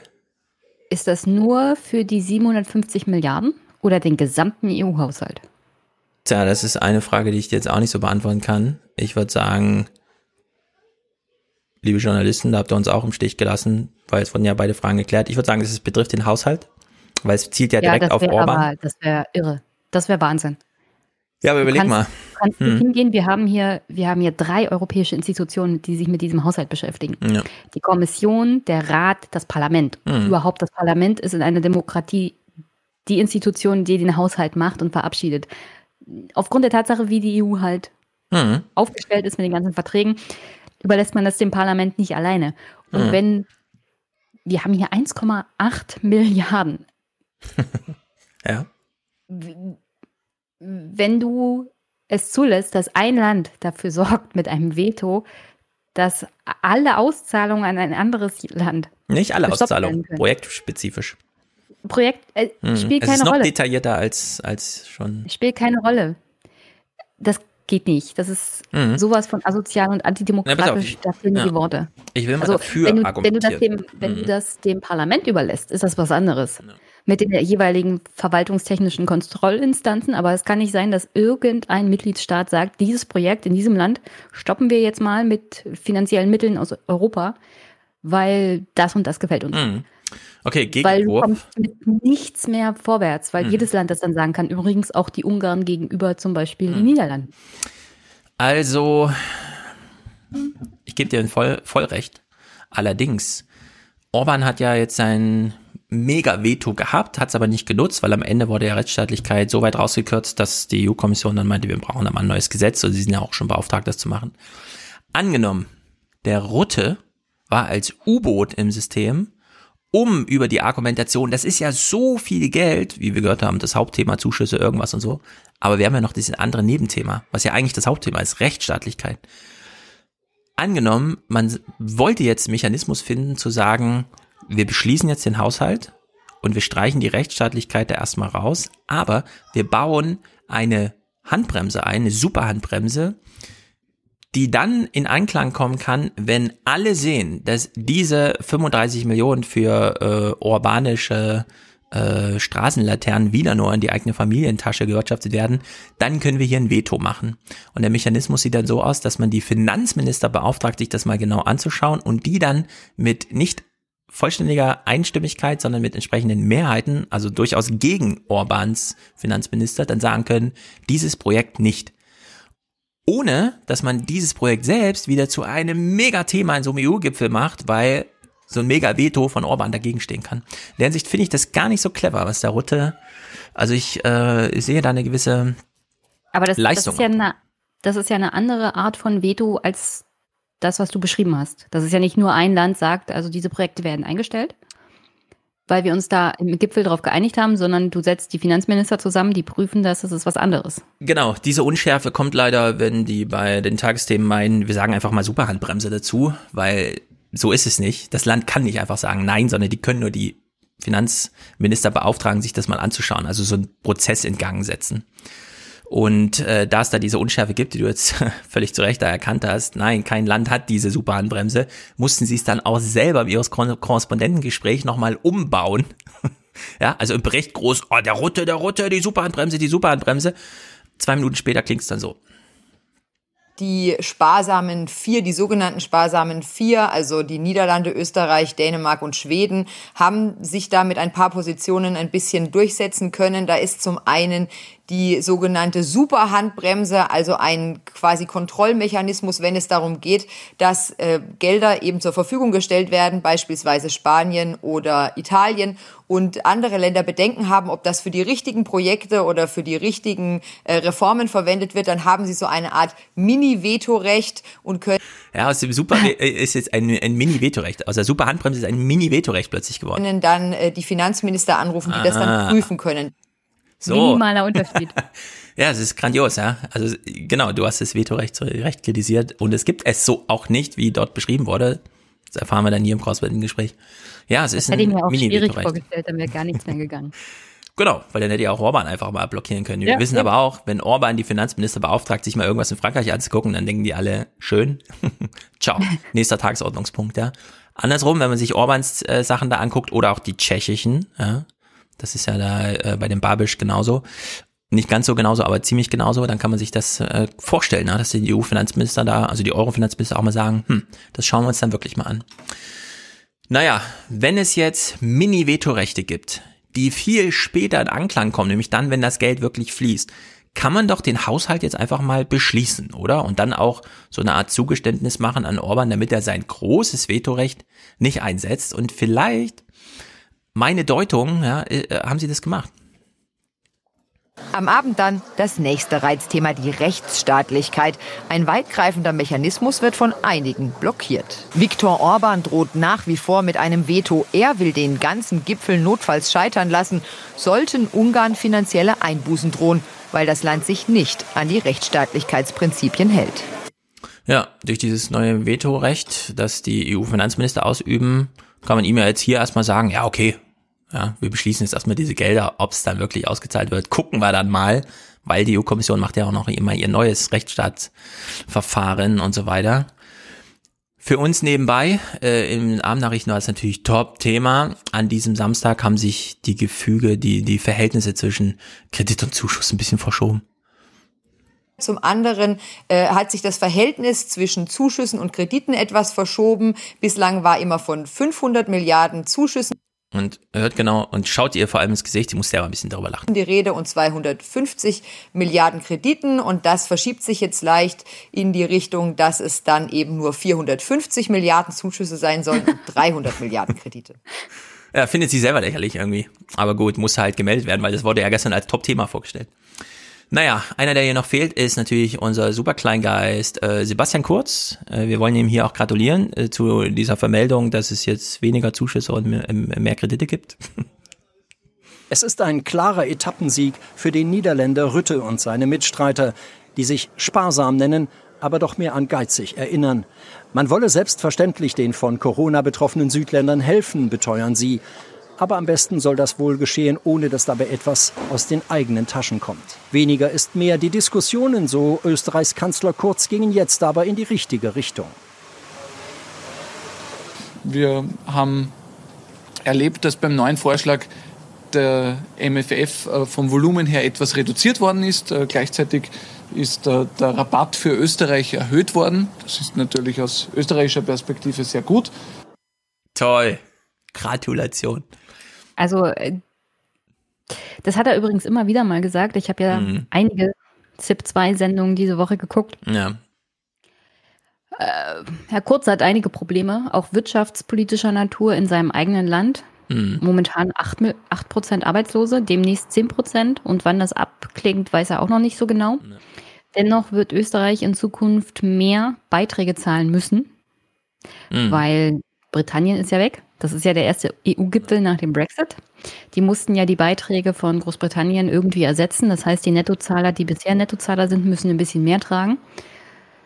Das heißt, ja, Herr Kurz kriegt einen größeren Rabatt, was er auch immer wieder betont. Was er nicht betont, ist, dass er in Zukunft trotzdem mehr bezahlen muss. Genau, das sagt er aber inflationsbereinigt. Das schaffen wir bestimmt nachher nochmal, dieses äh, Gespräch da mit ähm, seinem Lieblingsjournalisten ähm, Dingsterbums, wie heißt er? Armin Wolf. Wolf. genau, du hast ja die Clips zurechtgelegt. Äh, es ist, also Sebastian Kurz ist eine Sensation. Er war die ganze Zeit immer nur so kleingeistig zu hören. Man muss sich hier wirklich mal vorstellen, Macron und Merkel sitzen mit Ursula von der Leyen und Lagarde zusammen und überlegen, wie sie die EU schlagkräftig gegen China oder so aufstellen, weil die kommen jetzt so langsam aus dem Tal, Corona-Tal raus und da läuft der Laden halt so ein bisschen anders, wissen wir ja politisch. Und kommen dann auf die Idee, wir verschulden jetzt Europa nochmal selbst, um darüber, und das Ziel ist ja Billionen zu mobilisieren. So. Und gleichzeitig steht der Sebastian Kurz daneben und freut sich dann abends nochmal, dass er für Österreich so einen kleinen Rabatt irgendwo rausgeholt hat, ja. Wo man sich echt überlegt, also, hör mal, es geht ja darum, dass ganz Europa ähm, demnächst, so wie Italien das schon vorgemacht hat, allen Privatleuten, die das wollen, Solarzellen auf dem Dach schenkt und so, ja, und damit auch ein bisschen das Klima rettet. Um solche Projekte geht's. Und nicht darum, dass Österreich da vielleicht noch mal eine halbe Milliarde irgendwie an Rabatt rausholt. Aber gut, Wer macht sich Sorgen um Europa? Den, den, Inhalt dieser Projekte können wir ja nachher nochmal reden. Ja, Wie weit ja, genau. es da in diesem ja. Haushalt tatsächlich hm. abgedeckt ist. Genau. So, wer kümmert sich um Europa? Sebastian Kurz nicht. Es ist Conte, ja, und das muss man auch nochmal gleich einschätzen. Italiens Regierungschef Conte bleibt da nur der Appell an die gemeinsame europäische Verantwortung. Es gibt nicht nur Italien, Spanien oder Portugal und die am schwersten betroffenen Länder, es gibt auch Europa als Ganzes. Es gibt ja noch Europa als Ganzes. Hm, Kabing. Stimmt. Da hat er irgendwie recht. Und man kann sich ja echt mal fragen, äh, wie ist das eigentlich mit diesem Gefühl? Also kommt er, der jetzt hier einen auf großen Europäer macht, natürlich auch aus Not heraus und so. Der war ja wirklich nur Kompromisskandidat aus fünf Sterne und Lega, als die so meinten, okay, die Mehrheitsverhältnisse erzwingen uns irgendwie zusammenzuarbeiten, nehmen wir mal dich. Und darüber ist dann noch die Koalition da zerbrochen. Und die Lega ist raus und die neuen Sozialdemokraten oder so sind wieder drin. Und es ist alles durcheinander, ja. Und die haben plötzlich dieses aus Not herausgeborene große europäische Bild. Und der Sebastian Kurz macht so super perfekten Wahlkampf, ist eigentlich ähm, der perfekte Massenmedienpolitiker, ja. Er kämpft sich äh, diese Mehrheiten da jetzt schon zweimal aus eigener Kraft und steht dann auf der Bühne und weiß so gar nicht, was er mit dieser äh, Power äh, anzufangen, äh, außer halt so Haus, wie soll man sagen, so Haushälter für Österreich zu sein, ja. Keine große Idee, nichts, sondern einfach nur, wir haben Rabatte rausgeholt, bitte gratuliert. Ja, aber, aber kurz reicht es auch, Chef in Österreich zu sein. Mehr will der, glaube ich, gar nicht. Weiß ich nicht, aber mir tut er manchmal ein bisschen leid. Ich glaube, er fühlt sich für Höheres berufen, aber irgendwie ist so wenig Möglichkeit da. Erinnert mich immer ein bisschen an Peru. Äh, Claudio Pizarro, als ich noch Fußball-Weltmeisterschaft geguckt habe und Bundesliga, habe ich mich immer gewundert, wo ist denn Pizarro? Ich mag den so, als er damals bei Bremen gespielt hat. Und ja, Peru hat oh, sich einfach niemals zu seinen Lebzeiten, na gut, zweimal irgendwie. Da war er geboren noch. und vier oder so, ja. Also zu seinen Spielerzeiten, als er noch sozusagen WM-tauglich, so in dem Alter, wo man so WMs spielt und so. Aber äh, er musste immer zuschauen, weil er halt wann, Peru. Wann der Part hier bei Twitch ankommt. Ja, jetzt, jetzt gleich Bitte, mal gucken, was er hier Reaktionen auf Pizarro, ja. Äh, Pizarro und vor allem ich über Fußball, wenn ich über Fußball rede. Naja, so, ähm, in der Hinsicht. Ja, aber das, das finde ich hm? auch interessant, welches, welchen politischen Wandel Herr Conte erlebt hat. Weil die Fünf-Sterne-Bewegung ist ja jetzt auch nicht gerade dafür bekannt, dass sie besonders europafreundlich war, sondern auch eher europaskeptisch. Mhm. Und äh, Corona und die Verhinderung vor allem von einer Regierung unter der Lega Nord hat da schon einiges durcheinandergewirbelt. Ja, ja, in Italien wundert mich das eh immer ein bisschen, dass wir da auf so Bürgermeisterebene immer so, so krasse Typen haben, Philosophen, irgendwelche Professoren und so weiter. So ganz alte Schule. Ja. Da drüber sitzt dann aber immer so ein Berlusconi oder sowas. Also, weil ich jetzt kommt der nicht einrechnen, aber es ist immer so ein komisches Gefüge, das eigentlich nicht so ganz passt, als ob es da so, ein, so eine riesige Distanz zwischen lokaler, regionaler und eben dieser nationalen Ebene gäbe, was Politik angeht. Ich aber, glaube, das ist auch ganz äh, interessant mit der italienischen Geschichte. Ich meine, ja. Italien war ein äh, auch sehr lange sehr regional gespalten. Es gab mhm. große, ähm, doch eher starke Städte Und auf nationaler Ebene gab es nie so richtig den Zusammenhalt. Jeder, jede größere Stadt hat da ihr eigenes Ding gemacht. Das sorgt natürlich für eine ganz andere Art von Selbstbewusstsein der Bürgermeister, nämlich mhm. Jetzt philosophiere ich hier natürlich rum, ohne Belege. Nee, also ähm, es gibt ja einen historischen Fakt, der das so ein bisschen untermauert. In Deutschland haben wir diese gefühlte Nationalbildung natürlich auch immer über die westdeutschen Bundeskanzler. Ja, also so Willy Brandt ist ein Generationenprojekt gewesen, genau wie Konrad Adenauer oder dann halt Helmut Kohl. In Italien haben die einfach 60 Mal gewählt in 50 Jahren. Also da gab es ja nie Konstanz. Und als sie dann endlich da war, hieß es, der Typ ist Berlusconi. Ja, das ist der Einzige, der dann Wer mal über die Jahresfrist hinaus so ein bisschen regiert hat. Und in der Hinsicht äh, passt das schon alles so ins Bild. Tut mir auch ein bisschen leid für, äh, für, für Italien. Aber ja, es ist aber leider, das schlechter treffen können. Stell dir vor, der Salvini wäre da jetzt Ministerpräsident. Droht ja auch immer noch so ein bisschen. Deswegen ja, muss man jetzt eben. haben sie aber noch Konte. Also ja. könnte, könnte immer noch schlimmer sein. Hm. Oh, wir haben hier eine Pizarro-Anmerkung bekommen von Anni. Pizarro hat seine aktive Spielerkarriere doch immer noch nicht beendet, oder? Aber Stefan hat recht, für die WM hat, wird es wohl nicht mehr reichen. Nee, weil sich Peru auch ich glaube, Peru hat sich einmal qualifiziert mhm. in der Zeit, in der er irgendwie. Naja, ist eher so, wer da Bremen-Niveau steht. Wenn ja, du ein ja, große Weltspitzenfußballer bist in deinem eigenen Land. Ja, das ist doch blöd irgendwie. Das ist halt Mannschaftssport, bist du manchmal angearscht. So, Orban. Orban war man hier der Meinung, Samstag kann sich mal zurücklehnen und ich würde sagen, ja, aber sollte sich nicht zu bequem machen. Zurücklehnen kann sich der Ungar Viktor Orban. Diskussionen über den bedenklichen Zustand des Rechtsstaats in seinem Land lässt er erst gar nicht aufkommen. Sonst, so seine unverhohlene Drohung, blockiere er mit seinem Veto den ganzen Haushalt. Auch darauf hat die Runde bislang keine Antwort gefunden. Keine Antwort. Na, vielleicht braucht man auch keine. Also, sie haben eine Antwort am Ende gefunden. Ja. Ich, ob sich die Samstag wirklich noch nicht abgezeichnet hatte, wissen wir nicht so genau. Wir können hier nur sagen, Bettina Schausen, die jetzt auch irgendwie heute schnell moderiert, keine Ahnung warum, fragt doch mal Stefan Leifert, gibt es denn schon Ergebnisse an diesem frühen Samstag? Und naja, ist ein bisschen albern, wie das da ausklang. Was ich mich In frage, mhm. Entschuldigung, was ich mich frage, ist ähm, dieses neue Art von Vetosystem. Gilt mhm. ja jetzt erstmal für die nächsten sieben Jahre, für diesen Haushalt. Ja. Wenn du das wirklich länger. Also wenn es am Ende durchgeht, ja. Ja, wenn es durchgeht. Mhm. Wenn du das längerfristig auch für die Kommission willst, weil die werden mit dem gleichen natürlich dann wieder beim nächsten Haushalt aufschlagen, aus, hat sich ja bewährt, mhm. ja. Gründen, wenn das durchgeht. Das Problem hier ist doch eigentlich, dass du in der Kommission immer dieses absolute Veto der Mitgliedstaaten hast. Nee, Und hast, eigentlich du nicht, hast du nicht. Wie? Du hast, äh, also das Tolle bei der Europäischen Union ist, die Kompetenzen, die sie gewonnen hat, also Europa insgesamt, äh, Parlament ein bisschen weniger, aber die EU-Kommission vor allem, hat sie nie wieder verloren und die Prinzipien, die sich intern verändert haben, wurden nie wieder zurückgedreht. Und es ging natürlich los mit, da treffen sich einfach die Staatsregierungschef und dann haben alle ein Vetorecht, also einer reicht. Einheitsprinzip und so weiter. Und umso mehr die zusammengewachsen sind und umso mehr die ständigen Vertreter dort übernommen haben und die, die Mitgliedsländer dann auf der Ministerialebene über den europäischen, also den Ministerrat da äh, vor den Trilogverhandlungen immer schön reingewirkt haben, äh, wurde so nach und nach umgebaut auf dieses ähm, äh, qualifizierte Mehrheit-Prinzip, nachdem 55 Prozent der Mitgliedstaaten die 65 Prozent der Mitglieds äh, Bevölkerung repräsentieren, eine Mehrheit herstellen können. Und das frisst sich in ganz vielen Themen nach vorne. In den Verträgen steht es aber nicht. Doch, doch, das steht seit Lissabon, ist das so in den Verträgen für sehr viele, also alle möglichen Ministerratssachen äh, werden beispielsweise so entschieden. Da braucht man ja, nicht, nicht mehr jede Kommission. Stimme. Na, in der EU-Kommission hast du jetzt eh das neue Prinzip, dass du nicht nur das Kommissariat hast, und dann die Chefin, die moderierend darüber steht, sondern sie selbst hat ja noch eine zweite Ebene eingeführt mit diesen drei Superkommissaren, also Vestager, dann der Niederländer hier, Dingsterbums, der auch Chef werden wollte und noch einen dritten.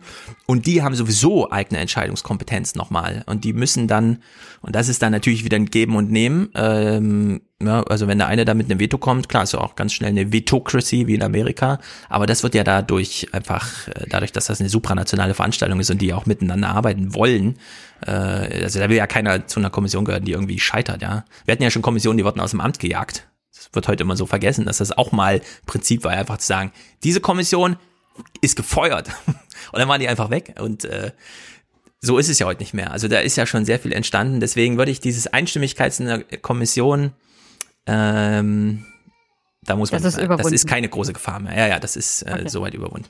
In der Hinsicht besteht hier tatsächlich die Möglichkeit, dass man ähm, ja Orban da noch einfach, also das es besteht die Möglichkeit, dass selbst unter den Staats- und Regierungschef-Gipfeln, also wenn wirklich diejenigen zusammentreffen, die dann nochmal sozusagen auch die EU-Kommission äh, übertrumpfen, weil sie einfach, äh, klar, die EU-Kommission ist die Hüterin der Verträge, aber die Autoren der Verträge sind die Staatsministerchefs, dass wir das allerletzte Mal jetzt erlebt haben, zu überprüfen dann in sieben Jahren, dass es überhaupt diese Veto-Möglichkeit gab für ein einzelnes Land. Denn da glaube ich, da hat man sich das letzte Mal von so jemandem wie Orban auf der Nase rumtanzen lassen. Das kann ich mir nicht vorstellen, dass wir das in sieben Jahren nochmal sehen.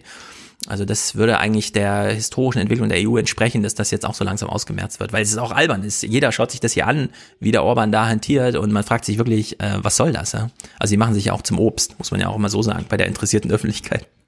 Ungarn-Obst. Ja, es ist wirklich, es ist wirklich Orban-Obst, ja, Orbobst.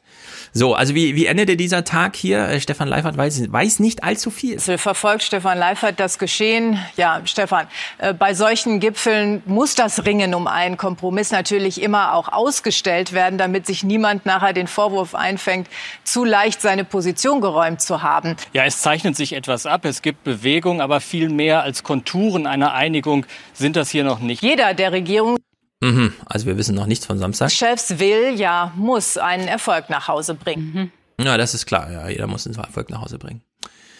Gut, warum muss man Erfolg nach Hause bringen? Weil die Kameras hingucken. Das ist natürlich auch wieder so ein Schrödingers Katze-Moment. Das Drama wäre ja gar nicht so groß, wenn nur die Kameras nicht so hinschauen würden. So, am Sonntag. Theorie. Hm? Theorie? Staatschefs haben extra mehr Schauspiel noch gemacht, wenn die ja. Kamera überhaupt lief. Aber hallo weil die so Journalisten so weit weg waren. Ja, ja, ja. Und wenn ja. dann eine Kamera mal an war, mussten sie extra viel Schmalz oben drauf legen.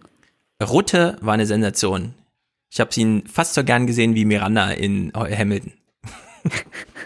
also muss ich echt sagen, so dieses Ganze mit der Maske, er ist ja auch relativ groß, wenn er dann im Gespräch ja. ist, die ganzen kleinen Gesten hier mit Finger und Daumen und so, das ich, ich habe Rutte gern geguckt. Allerdings äh, glaube ich eben auch, er hatte eine gewisse U-Boot-Funktion, um dieses Rechtsstaatlichkeitsprinzip da mal reinzubauen. Argumentiert über die großen Summen, die ihm am Ende vielleicht gar nicht so wichtig waren.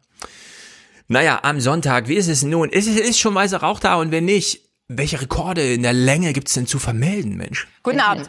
Kein, weiß, kein weißer Rauch über Brüssel bisher. Fast 60 Stunden dauert der EU-Sondergipfel inzwischen an. Mm, 60 Stunden. Ja, wirklich. Haben wir schon einen neuen Europapapst? Nein. 60 Stunden, uh, so viel. Ja. Jetzt ist die Frage. Also, hm? also wirklich, mal abgesehen von diesen 750 Milliarden, die ja eigentlich nur Rettungsschirm wegen der mhm. äh, Corona-Krise waren, alles andere ist schon seit Jahren diskutiert worden in den ja. verschiedenen Gremien, auf Regierungs- und Verwaltungsebene. Das ja. wird eigentlich nur noch hingelegt. Die Europachefs müssen das eigentlich nur noch abnicken, dass sie beim Journalismus auf diese drei Tage gucken, so nach dem Motto, also diese drei Tage sind das absolut Wichtigste. Ja. Ist schon leicht peinlich. Ja, und dann wurden es fünf und am Tag darauf null Thema mehr. Also das finde ich eigentlich das Skandalöseste überhaupt, dass man, weil sich die Staats- und Regierungschefs jetzt auf irgendwas geeinigt haben und dann müssen aber alle nationalen Parlamente und das Europaparlament und es hat auch schon Anstalten gemacht zu sagen, pipapo und so, null Thema mehr. Also es ist wirklich also äh, richtige, richtige intensive Diskussionen und mh. irgendwer kommt, was vom Parlament kommen wird. Mh. Und da geht es nicht nur um den Haushalt, sondern auch um Selbstverständnis des Parlaments und ja. Machtverhältnisse. Ja, klar. Das wird jetzt alles kommen und das wird für die Entwicklung von Europa nochmal richtig wichtig sein. Mhm. Und Manfred Weber selbst, ja, also mhm. sozusagen der konservative äh, EVP-Chef und so, selbst hat gesagt, ich, also das geht hier so nicht durch. Wir wollen ja nochmal mitreden und so weiter. Null Thema. Die also unglaublich große Einigkeit der verschiedenen Fraktionen. Hm, das stimmt. Dass sie das echt mistig finden, was ja. das mit für ein Haushalt ist, weil sie selber natürlich mehr Mitspracherecht wollen. Nicht das nur bei dem Haushalt, sondern so generell. Das stimmt, vielleicht eine der ersten Zusammenarbeiten, ja, selbst von äh, ganz rechts und ganz links irgendwie, um zu sagen, also ja, das geht uns hier ein bisschen zu weit, was die da wieder entschieden haben. Wir klären jetzt erstmal Prinzipien hm. und dann kriegt ihr euren Haushalt. Weil tatsächlich ja. bei dem EU-Haushalt, der eine der wenigen Sachen ist, wo sie unbedingt die Zustimmung des Parlaments brauchen. Genau. Da muss einfach, also die Bestellung der EU-Kommission selbst, personell musste abgesegnet werden und dann halt einfach das, der Haushalt. Also in der Hinsicht, äh, genau, großes Drama eigentlich. Ähm, wird hier alles ein bisschen ausgeblendet, weil wir haben jemanden, der geht über den roten ähm, Teppich und macht auch mal eine Ansage und wir denken uns so, ja gut, hat er halt auch mal was gesagt. Ich habe in sieben Jahren als Regierungschef selten Positionen gesehen, die in vielen Punkten so diametral entgegengesetzt So, sagt er, ne? Und dann hört man genau, wie es weitergeht. Sind. Während die eher kleinen Staaten die Debatte nach außen hin führen, hält sich Kanzlerin Merkel auffallend zurück. Ist zwar überall vermittelnd dabei, aber eigene Vorschläge einbringen oder gar ein Veto androhen kann sie während der deutschen Ratspräsidentschaft offenbar nur schwer. Auch Frankreichs Präsident Macron hält sich zurück und belässt es bei stiller Diplomatie und allgemeinen Appell. Oder da war eigentlich alles schon gegessen. Ja, eben. Da war alles schon. 750 Milliarden Verschuldung, fertig. Ja. Wer noch mal wem was zurückzahlen muss, ja, ist. also ich fand es wirklich lustig. Vor allem Xavier Bettel. Ich habe den nie vorher gesehen. Klar, man kann jetzt bei Jean-Claude Juncker, sein Vorgänger, also sein Vor-Vor-Vorgänger irgendwann mal und auch eine große Rolle in Europa, kann man jetzt sagen, okay, Luxemburg ist noch mal irgendwie was, aber es ist so ein bisschen verrückt. Markus Preis? Hm? Ich weiß ja nicht, ob wir es noch hören, aber ähm, hier, Sebastian Kurz hm. Hat sich ja darüber beschwert, dass früher war das so, Deutschland und Frankreich machen einen großen Aufschlag, ich legen glaub, was vor. Noch mal, ja. Das kommt noch. Ah, das, das, das kommt jetzt gleich, pass mal auf. Okay. Denn wir, wir machen, es ist genau das gleiche wie am Samstag, ja. Zuerst wieder irgendwie die großen Protagonisten, keine Ahnung, wir haben jetzt schon gehört, Bettel sagt irgendwie, ja, die streiten sich hier, das bin ich ja gar nicht gewohnt in meinem Luxemburg, ich bin ganz ver ver verwirrt, ja, total diametrale Verhandlungsposition. Macron und Merkel halten sich zurück, denn ja, die haben halt ihr Ziel erreicht. Äh, ja, der Recovery-Plan ist in diesem äh, Ausmaß, wie sie wollten, umgesetzt. Und jetzt kommt äh, noch der Ratspräsident äh, Charles Michel, ja, und äh, Markus Preis sortiert uns sein Verhalten auch nochmal ein. EU-Ratspräsident Michel. Wie will der diese verfahrene Situation denn auflösen? Ja, wie wir hören, hat er drinnen gerade eine sehr engagierte Rede gehalten. Er hat gesagt, man befinde sich in einer Sackgasse. Er persönlich hätte über die letzten Wochen allen zugehört, denen die Rabatte wollen und jetzt soll es Rabatte geben. Denen, die sagen, es muss weniger Kredite geben und er hat Kürzungen gemacht.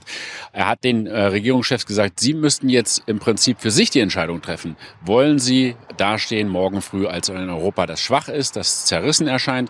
Oder möchten sie in den Zeitungen die Überschrift haben, die Mission Impossible Impossible ist jetzt doch noch gelungen. Das ist das, wie Michel heute appelliert hat, indem er eben nicht ins Detail gegangen ist, sondern wirklich ans Grundsätzliche appelliert hat. Ja, der will einfach nur eine Einigung. Ihm ist auch egal, ob das jetzt 390 Milliarden, 410, 450, 500 Milliarden Zuschuss und dann entsprechend weniger Kredit oder wie auch immer. Aber keiner der Regierungschefs hätte diesen Gipfel verlassen, auch Nee, Wenn ja, man hat ja immer so angedroht hat, weil das wäre das Ende der EU. Genau, mein keiner. Flugzeug steht bereit. Ja, da, ich habe dann auch mal ja. nachgeguckt, Brüssel, Paris, also das fährst du in unter drei Stunden mit dem Auto. Aber gut, sein Flugzeug steht bereit. Ja, genau, das genau. Das ist mal eine Ansage. Absolutes, absolutes Schauspiel, nichts ja. weiter. Jeder ja. Regierungschef, der diesen Gipfel verlassen hätte, hätte die EU gesprengt. Mhm. Und genau. das will noch nicht mal Orban. Nee, das will vor allem nicht Orban, weil er ist der größte Profit, äh, zweitgrößte, also sagen wir mal so der größte, nicht der größte Nettogeldempfänger, aber im Vergleich zur Bevölkerung, würde ich sagen, hat er Polen ein bisschen und da ist er wahrscheinlich das meiste Geld. So, Sebastian Kurz, äh, auch nochmal Hochform hier. Das ist das, was du angesprochen hast. Das ist einfach eine Sensation. Er ist gar nicht so unwichtig in Europa, wie man glaubt, denn äh, er hat jetzt das Gefüge durchschaut und glaubt, er kann auch ein bisschen mitspielen. Die Sparsamen, die Frugalen, wie Bundeskanzler Kurz sie nennt, wollen mehr Gewicht.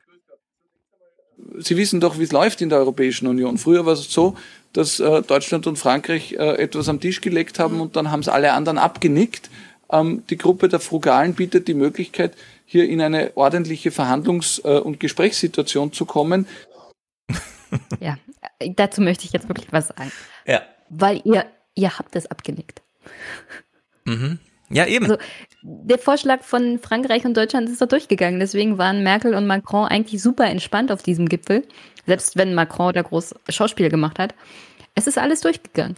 Und am Ende des Tages fragt nachher keiner mehr, wie viel davon Kredit war oder nicht, weil es mhm. völlig egal ist, weil die Europäische Zentralbank das, selbst wenn es ausfällt, übernehmen würde. Ja. Ich meine, wie ist für alle äh, der Tipp, wenn ihr in Verhandlung geht, macht es so. Man kommt mit einem übergroßen Vorschlag, lässt sich den ein bisschen kleinreden, sagt dann Hand drauf, fertig ist die Laube. So, Merkel und Macron haben sich da getroffen vor einem Monat oder wann, haben gesagt, liebe Leute, Corona ist ein, äh, tut uns leid, wir müssen jetzt hier mal was machen.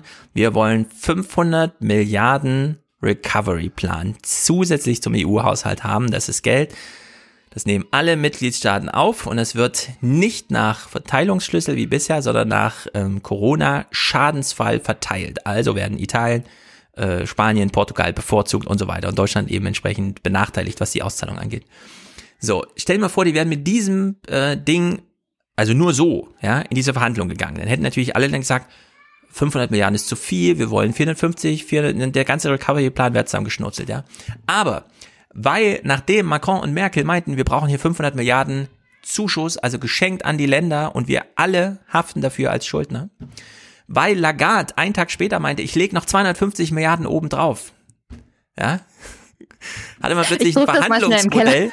Genau, hatte man plötzlich so ein Verhandlungsmodell, wo dann alle nur noch über dieses Detail, ah, 500 Milliarden als Macron-Merkel-Zuschuss und 250 Milliarden nochmal als Kredit von, äh, von Ursula von der Leyen obendrauf und Lagarde hat schon gesagt, kein Problem, am Ende wird es einen Käufer geben, macht euch mal keine große Sorgen. Ja.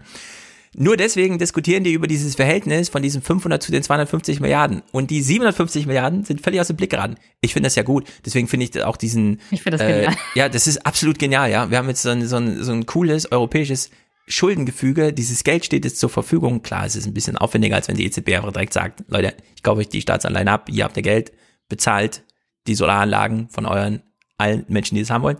Wie auch immer, ja. Klar, es wird jetzt so ein paar Monate dauern, bis, wobei man auch sagen muss, dieser ganze Ärger im Europäischen Parlament und so weiter, das bezieht sich alles nur auf den Haushalt. Mit dem Recovery-Plan sind die alle zufrieden. Also in deren Sicht absoluter Checkpoint für dieses Macron-Merkel-Modell. Ja. Dieses Geld ist da, es sind zwar nicht mehr 500 Milliarden, äh, die geschenkt werden, sondern nur 490. Das heißt aber nicht, äh, dass es an der Gesamtsumme einen Abschlag gab, ja. Und wir wissen, die Schulden werden eh nicht zurückzahlen. Ja, also in der Sicht absoluter Premium-Sieg für Macron und Merkels Modell. Und Sebastian Kurz. Ich, ich glaube, ich glaube, diese EU-Chefs haben einfach den Wald vor lauter Bäumen nicht mehr gesehen. Ja, irgendwie so. Es ist ganz war, komisch. Es war so viel Geld, ja. sie können es sich selber gar nicht mehr vorstellen. Ja. Und der einzigste Grund, warum sie sagen, davon muss aber ein Teil mindestens so und so viel Kredit sein, mhm. ist, weil sie konservative Regierungschefs sind, die sich nicht vorstellen können, das ihren Wählern zu verkaufen. Genau. Dass diese Kredite überhaupt keine Rolle spielen oder ob das Zuschuss oder Kredit ist und dass es keiner mehr einfordert. Also mhm. Es gibt ja so die eine Legende. Bürgerinnen und Bürger werden das wahrscheinlich auch nicht mehr hinterfragen, wenn es ja, mal so weit ist. Ja, ja. Es gibt so eine Legende, Rutte sei nach Brüssel gereist am Freitag und hätte am Morgen auf dem Weg zum Auto oder so nochmal so einen Bauarbeiter gesehen, der ihm zurief, behalte das Geld bei uns. Ja, also so ein mhm. typischer, wie man es halt so ein, und so. Und äh, darauf baut das alles auf, ja? dieses ganze Gestresse, was wir hier die ganze Zeit und so weiter. Äh, Zuschuss, Kredit, wie ist das Verhältnis? Ja, hier. Und dann lacht die Korrespondentin selber schon, weil sie auch so ein bisschen Bescheid weiß. Und Sebastian Kurz strampelt sich einen ab. Ich würde sagen, äh, wir gehen mal zurück zu den Großen, denn sie haben hier mit Olaf Scholz gesprochen. Das ist ja nun einer der Finanzminister, der am Ende auch diese Mini-Votis, Vetos da irgendwie äh, ausarbeiten muss und so. Und also der Typ, der besonders erfolgreich ist bei der Kontrolle von bestimmten Sachen. Richtig, genau, der das richtig gut kann. So einzelne Leute mal beauftragen, sich was anzugucken, die dann nie dahin gucken und später weiß er dann, ach, da gibt's ein Problem, na, dann werden wir jetzt mal für die Zukunft. Hm, genau, also Wirecard, äh, Wirecard. Ganze, das ganze Spektakel natürlich. Ähm, hier geht er gar nicht so ins Detail, denn die erste Antwort bei ihm ist der typische Scholzomat. Es ist wirklich unglaublich. Wir hören aber ein bisschen zwischen den Zeilen. Es ist gar nicht so uninteressant. Läuft da aus Ihrer Sicht gerade was aus dem Ruder in Brüssel? Das ist nicht mein Eindruck. Ich glaube, es wird einfach hart verhandelt. Das war angesichts der sehr unterschiedlichen Ausgangsbedingungen auch zu erwarten. Mhm. Und deshalb macht sich niemand was vor, die deutsche Regierung insbesondere nicht. Wir wussten, es wird viele, viele Runden geben. Und es gehört einfach zu den Prinzipien guten Verhandelns, dass man immer weitermacht. Und das ist das, was ja jetzt geschieht. Wenn es gut läuft, wird es noch jetzt in diesem Turn eine Einigung geben. Wenn es äh, nicht so gut läuft, braucht man noch einen zweiten Anlauf. Als die Finanzminister das erste Paket geschnürt haben über 540 Milliarden Euro, hat es auch zwei Anläufe gegeben und auch da galt das Prinzip, man darf sich einfach nicht bange machen lassen, sondern muss immer weiter reden. Eine Einigung zwischen 27 Ländern ist eben nicht leicht. Mhm. Mhm. Hat er von Merkel gelernt. So lange verhandeln, bis du rechts bekommst. Ja. Das ist Scholz-Somat ähm, in der mhm. Methode und inhaltlich nochmal genau das, was Merkel, ja, das, das müssen wir halt einfach ein bisschen länger. Entweder heute oder morgen oder auch Dienstag und wenn nicht im Juli, dann halt im August. So ungefähr, ja. Das ist so seine Antwort. Also in der Hinsicht äh, wirklich groß. Er schickt sich, sich an, Kandidat zu werden. Ja, warum nicht? Ja, also äh, kann die SPD ja versuchen. Scholz entwirft jetzt hier mal ein großes, großes Bild. Da kann man jetzt auch nochmal unterscheiden, ja, zwischen Sebastian Kurz sitzt in Brüssel und verhandelt irgendwie kleine Rabatte für Österreich raus und dann Olaf Scholz weiß schon, ich verhandle zwar hier nicht mit, aber ich werde am Ende die Sachen auf dem Tisch haben und wir werden es dann regeln müssen. Und so klingt es auch. Wir bewegen uns doch gemeinsam nach vorne. Streitig, wie man merkt, aber das gehört dazu und müssen uns doch auf eine Welt vorbereiten, die komplett anders ist als die, die wir in den letzten Jahrzehnten und sogar darüber hinaus kennengelernt haben wenn wir in einer Welt, die irgendwann in diesem Jahrhundert 10 Milliarden Einwohner haben wird, noch eine Rolle spielen wollen, dann werden wir das als Europäische Union nur gemeinsam können. Mhm. Er hat es ja noch so ein da bisschen hat er mir ein bisschen Angst ja. gemacht. Wieso? Boah, 10 Milliarden Einwohner. Naja, es gibt ja gegenteilige Bücher, die dann sagen, Empty Planet, wir sterben alle aus, Peak ist erreicht. Die Frage ist nur noch, wie wird es verteilt? Afrika wird sich noch verdoppeln, aber Asien in der Zeit schon halbieren. Aber Nebensächlichkeiten. Große Summen, schwere Krisen.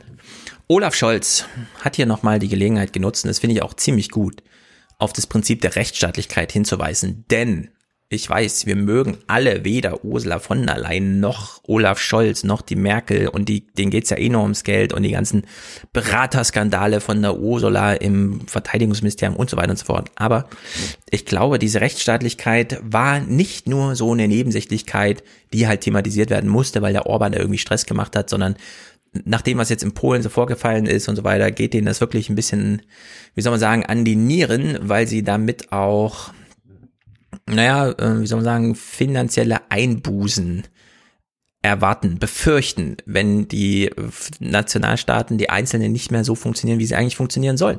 Gelder werden dann umgelenkt, es wird nicht, ja, also es ist ja wirklich die Frage, ähm, ja, wenn du Staaten hast, die keine Rechtsstaatlichkeit einhalten bei bestimmten Sachen, dann ist zu erwarten, dass die Gelder, die sie erhalten, auch nicht genau. rechtsstaatlich vergeben werden. Und das ist ein großes, großes Loch in jedem Haushalt. Genau. Wenn du ein Land hast, das nicht darauf achtet, dass die Gelder vernünftig investiert werden, in die Bevölkerung zum Beispiel, in ja. die Projekte, die notwendig sind, um angegangen zu werden, was jetzt alles den Klimawandel angeht, was ja das große Projekt auch auf europäischer Ebene ist. Also du musst dich darauf verlassen, dass die Staaten das so umsetzen, wie es in den Haushaltsplänen drinsteht. Genau. Und dass die Projekte so gefördert werden, wie erwartet. Die EU an sich hat natürlich ein großes Problem, was Gelder für Mafia etc. angeht, was bisher auch noch nicht gelöst ist, aber mhm. was soll's.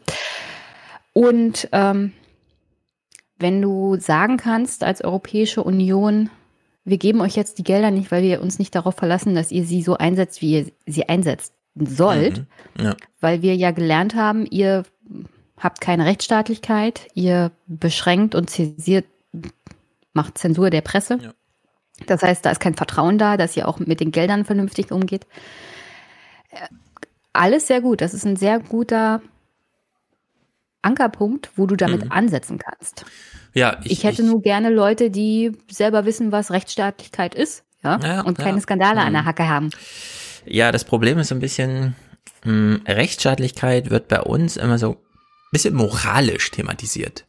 Ja, also so im Sinne von, ein Rechtsstaat ist ein guter Staat. Wir wollen ja nicht so sein wie die Chinesen, weil die sind ja böse und unterdrücken ihre Bevölkerung und so weiter. Es gibt aber äh, eine ökonomisch funktionale Begründung für dieses ganze Bestreben, was wir hier bei Olaf Scholz ein bisschen gesehen haben. Wenn man an Tschechien, an Polen, an Orbanland, Ungarn ähm, Milliarden und Milliarden von Geldern gibt, dieses Geld, auch wenn wir ihr uns sehr darüber lustig machen, über diese Idee von manchen, dass die Schulden mal zurückgezahlt werden, aber dieses Geld ist äh, mobilisiert worden. Das ist also nicht einfach aus dem Nichts entstanden, sondern das hat schon gewisse Arbeit gemacht und muss auch äh, sozusagen in Büchern niedergeschrieben werden. Also das, das macht Verwaltungsaufwand. Das äh, kennt ja Jenny am besten. Ja, jeder kleine Cent macht einen Verwaltungsaufwand. So, und wenn man dieses Geld an diese Länder gibt und dann entsteht dort nichts, weil es durch Korruption und so weiter eben nicht äh, in die ökonomische Landschaft fließt, weshalb Jugendarbeitslosigkeit sinkt oder technische Innovation und so weiter entstehen, dann, ähm, das wird Ursula von der Leyen nachher sehr deutlich sagen, sieht sich die Europäische Kommission in der Pflicht, europäisches Geld zu schützen, also das Vermögen zu schützen. Weil die Europäische Problem hier Union. ist also nicht die Rechtsstaatlichkeit, sondern die Korruption, die gefördert wird. Also wenn Dysfunktionale Orban, Ökonomien, Ja. sagen wir mal Ja, so. wenn- Ökonomien, wenn in die man nicht rein Geld- investieren kann, das ist Ja. das Problem. wenn Orban das Geld nicht an seine Kumpels verteilen würde, sondern Mhm. tatsächlich so investieren würde, wie es notwendig ist, um die Europäische Union als Ganzes voranzubringen, würden sie vielleicht nicht so sehr hingucken. Was Genau. ich sogar verstehen kann, weil Genau. es ist sinnvoll, also jetzt mal bitte, bitte nicht falsch verstehen. Mhm. Natürlich ist ein Rechtsstaat immer besser, aber wir sehen ja auch an China, die schalten alles aus, was Rechtsstaatlichkeit oder was Demokratie oder Menschenrechte angeht und kommen trotzdem voran. Und wenn wir mit denen irgendwie mithalten wollen, wenn wir sicher gehen wollen, dass die Chinesen nicht auch in Europa zunehmend diese Beschränkungen von Menschenrechten umsetzen Mhm. können und wir nicht mehr kritisieren dürfen, auch auf auch die Presse nicht, weil China wird auch Einfluss auf die jeweiligen Presseinstitutionen in Europa haben. Wenn wir da irgendwie gegenhalten wollen, dann müssen wir bestimmte Punkte vielleicht hin und wieder mal weniger moralisch sehen, sondern mehr konstruktiv.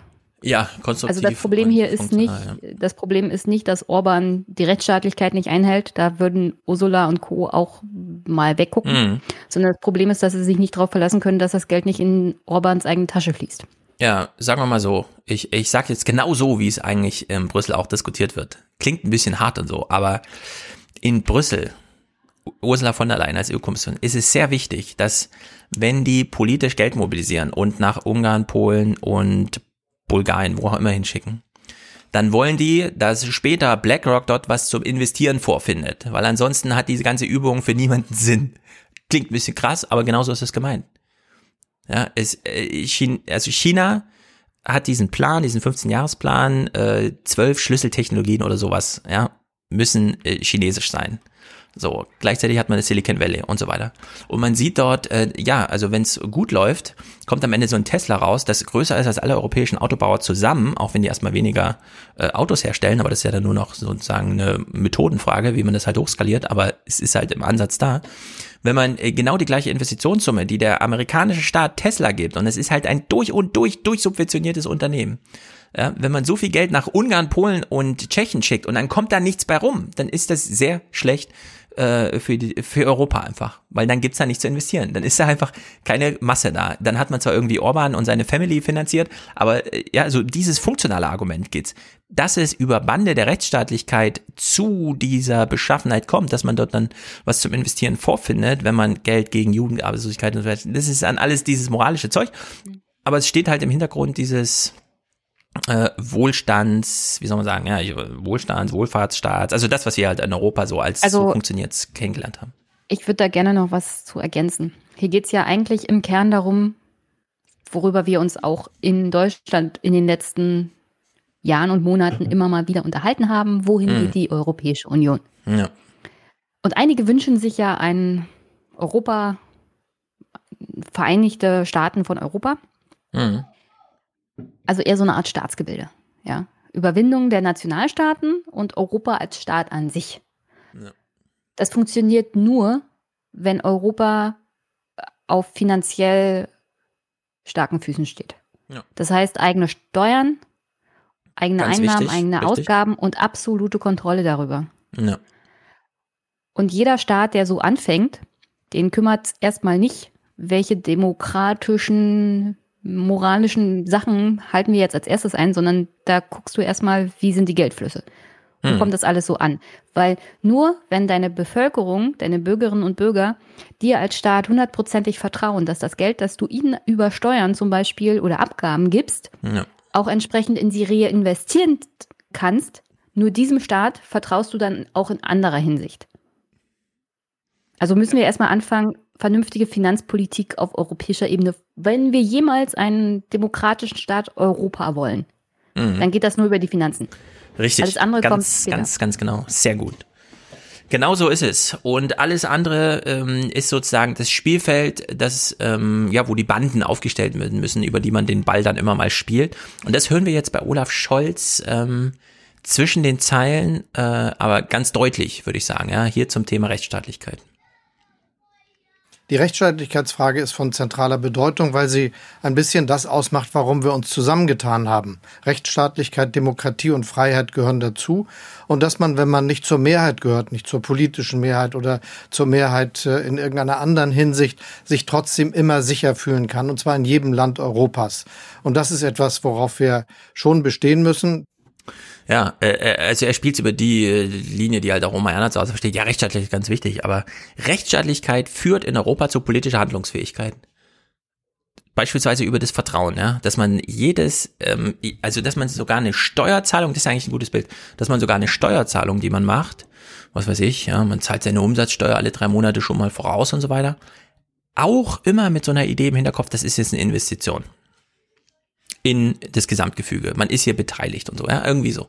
Äh, das ist halt diese europäische Tradition. Und äh, wir können nicht einfach umswitchen auf das chinesische Modell oder sowas, ja, oder auf diesen Hardcore-Kapitalismus in Amerika, wo es auch egal ist, was die Hälfte der Bevölkerung davon hält, sondern nee, in Europa ist die Tradition anders. Und äh, die ganze Ökonomie, die wir hier haben, beruht eben auf diesen äh, Sachen und deswegen ist die Rechtsstaatlichkeit hier so zentral, dass ähm, der Finanzminister, der nun für Rechtsstaatlichkeit eigentlich nicht zuständig ist, nochmal drauf besteht. Ja, ist natürlich witzig, dass er jetzt gerade mit Wirecard so ein Ding an der Backe hat, äh, dass ihn halt wirklich selber so ein bisschen da reinkrätscht, aber es ist halt wie es ist. Naja, zum Ende dieses Sonntags äh, schließt Olaf Scholz nochmal den Tag ab mit dem Hinweis, heute, morgen, es ist im Grunde auch egal wenn das äh, am Ende nicht gelingt, jetzt zu einer Einigung zu kommen, heute oder irgendwann morgen, dann ist ja klar, dass niemand sich eine Illusion macht. Man wird sich wieder treffen müssen und die Einigung doch noch zustande kriegen müssen. Insofern ist das der gute Rat, den man sich selber geben kann, es zu versuchen. Und am Ende, glaube ich, können wir davon ausgehen, dass, weil es ja gar nicht anders geht, es auch eine Verständigung geben wird, nur hm. leider eben unbekannterweise früher oder später. Ja. Frau Schausten, morgen, übermorgen ist, wir wissen es nicht genau. Aber sie hätten den Gipfel nicht verlassen dürfen. Das ist das große, der große Punkt. Genau. Das ein so lange sehr, ist man halt zusammen.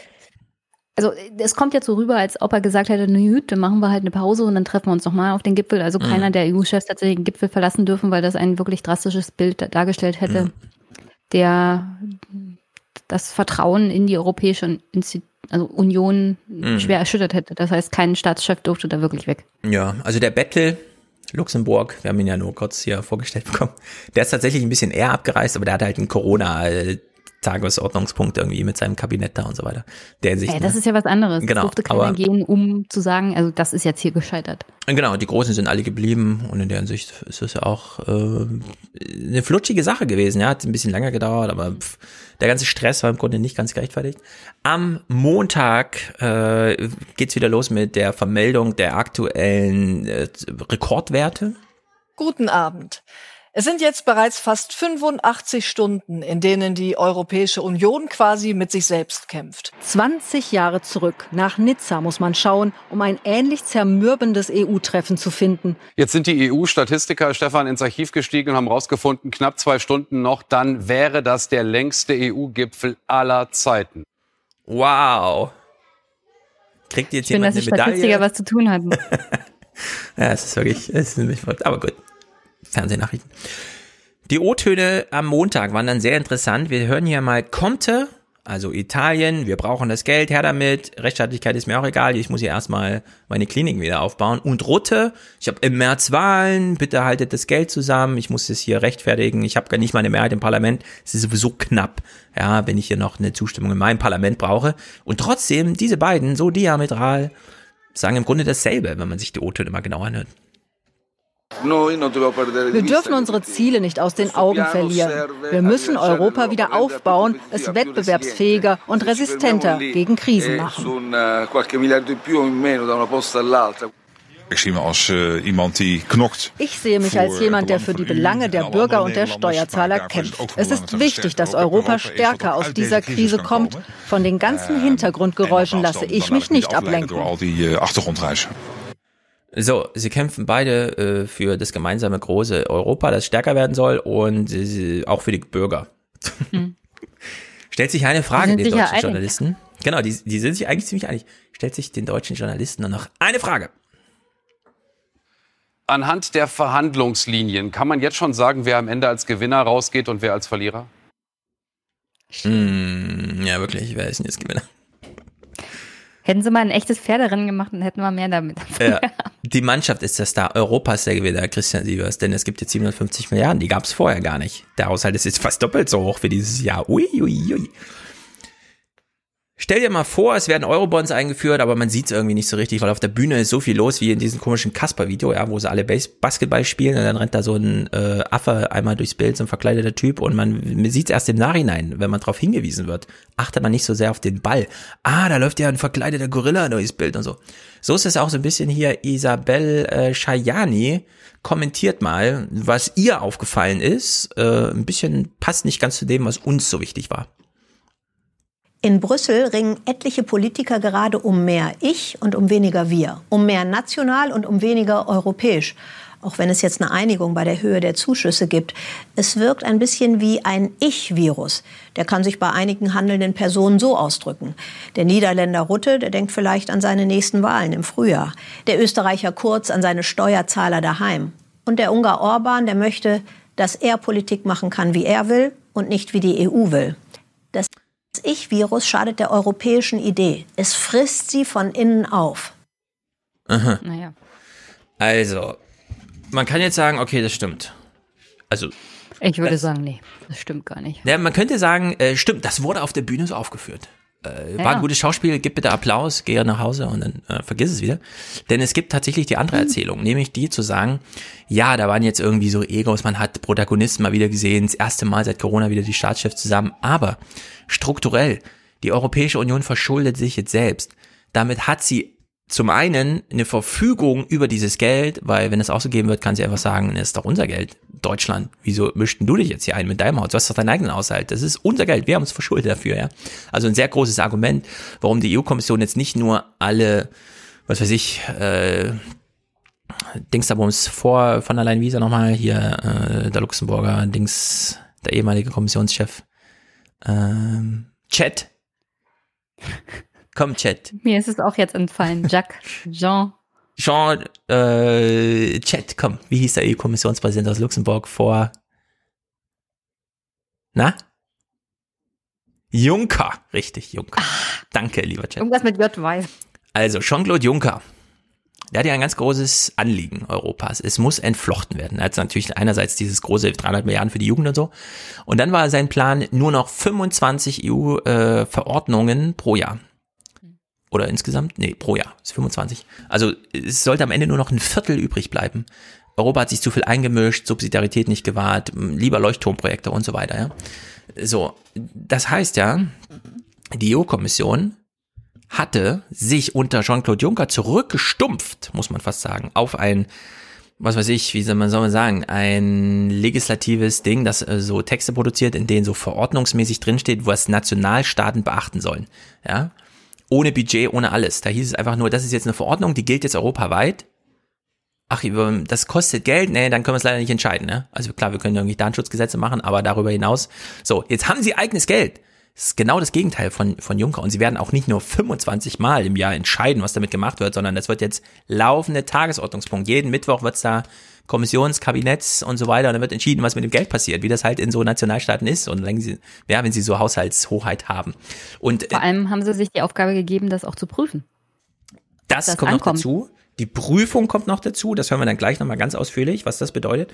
Und es sind ja EU-Schulden, die müssen ja auf EU-Ebene refinanziert werden. Sie werden also ganz hart jetzt auch an dem eigenen Steuersystem, das werden wir auch gleich noch hören, arbeiten.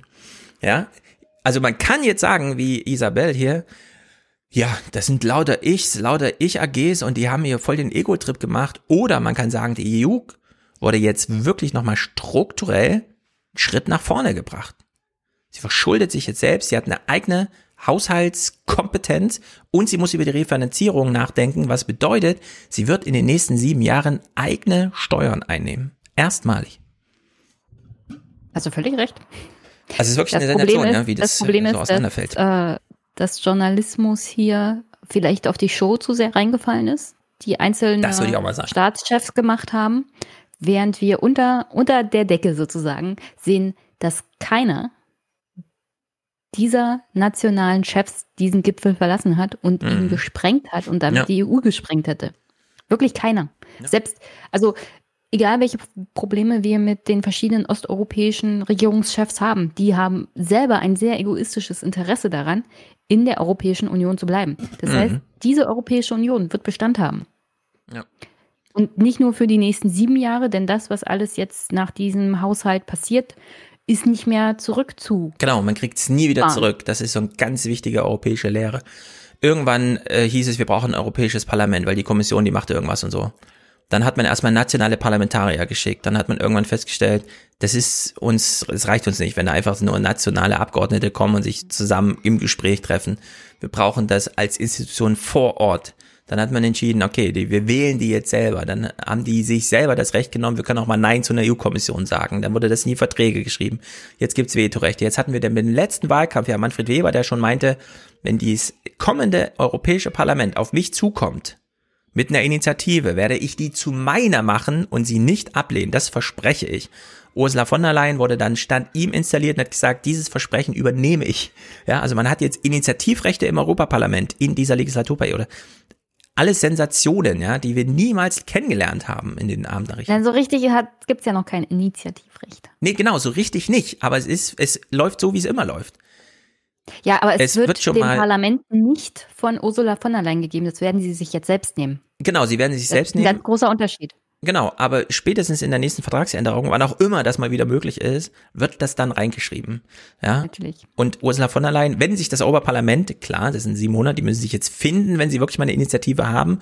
Aber angenommen, es gibt da wirklich mal einen, einen großen äh, Zusammenarbeitungs, äh, ja, also wirklich eine große Idee, hinter der viele stehen könnten, dann ist das eine Initiative, die natürlich in der EU-Kommission dann ausgearbeitet wird. Ich verweise ja immer wieder darauf, wie wichtig das mit den finanziellen Mitteln ist. Ja. Aber Das Parlament selber weiß es auch. Also Mhm. ohne Geld kriegst du keine Macht. Die Macht Genau. läuft nur über diesen Haushalt. Deswegen wird das Europäische Parlament sich das jetzt nehmen. Was übrigens auch interessant ist, was Kurz ähm, an verschiedenen Stellen kritisiert hat, ist, dass in diesem Haushalt auch die Verwaltung auf europäischer Ebene ausgebaut wird. Mhm. Es gibt auch mehr Geld für die Ausarbeitung von Verwaltungsstrukturen, Ja. was absolut notwendig ist, um zum Beispiel auch diese Kontrollen durchzuführen, weil die Finanzchefs können das ja nicht alleine machen. Da muss ja, Ja. Zuarbeit aus Brüssel und den Verwaltungsebenen kommen, die die Vorarbeit machen. Also alles Mhm. das, was Kontrolle von irgendwelchen Projekten in Ungarn, Polen oder sonst wo angeht, das läuft dann alles über die Verwaltungsebene auf europäischer. Mhm.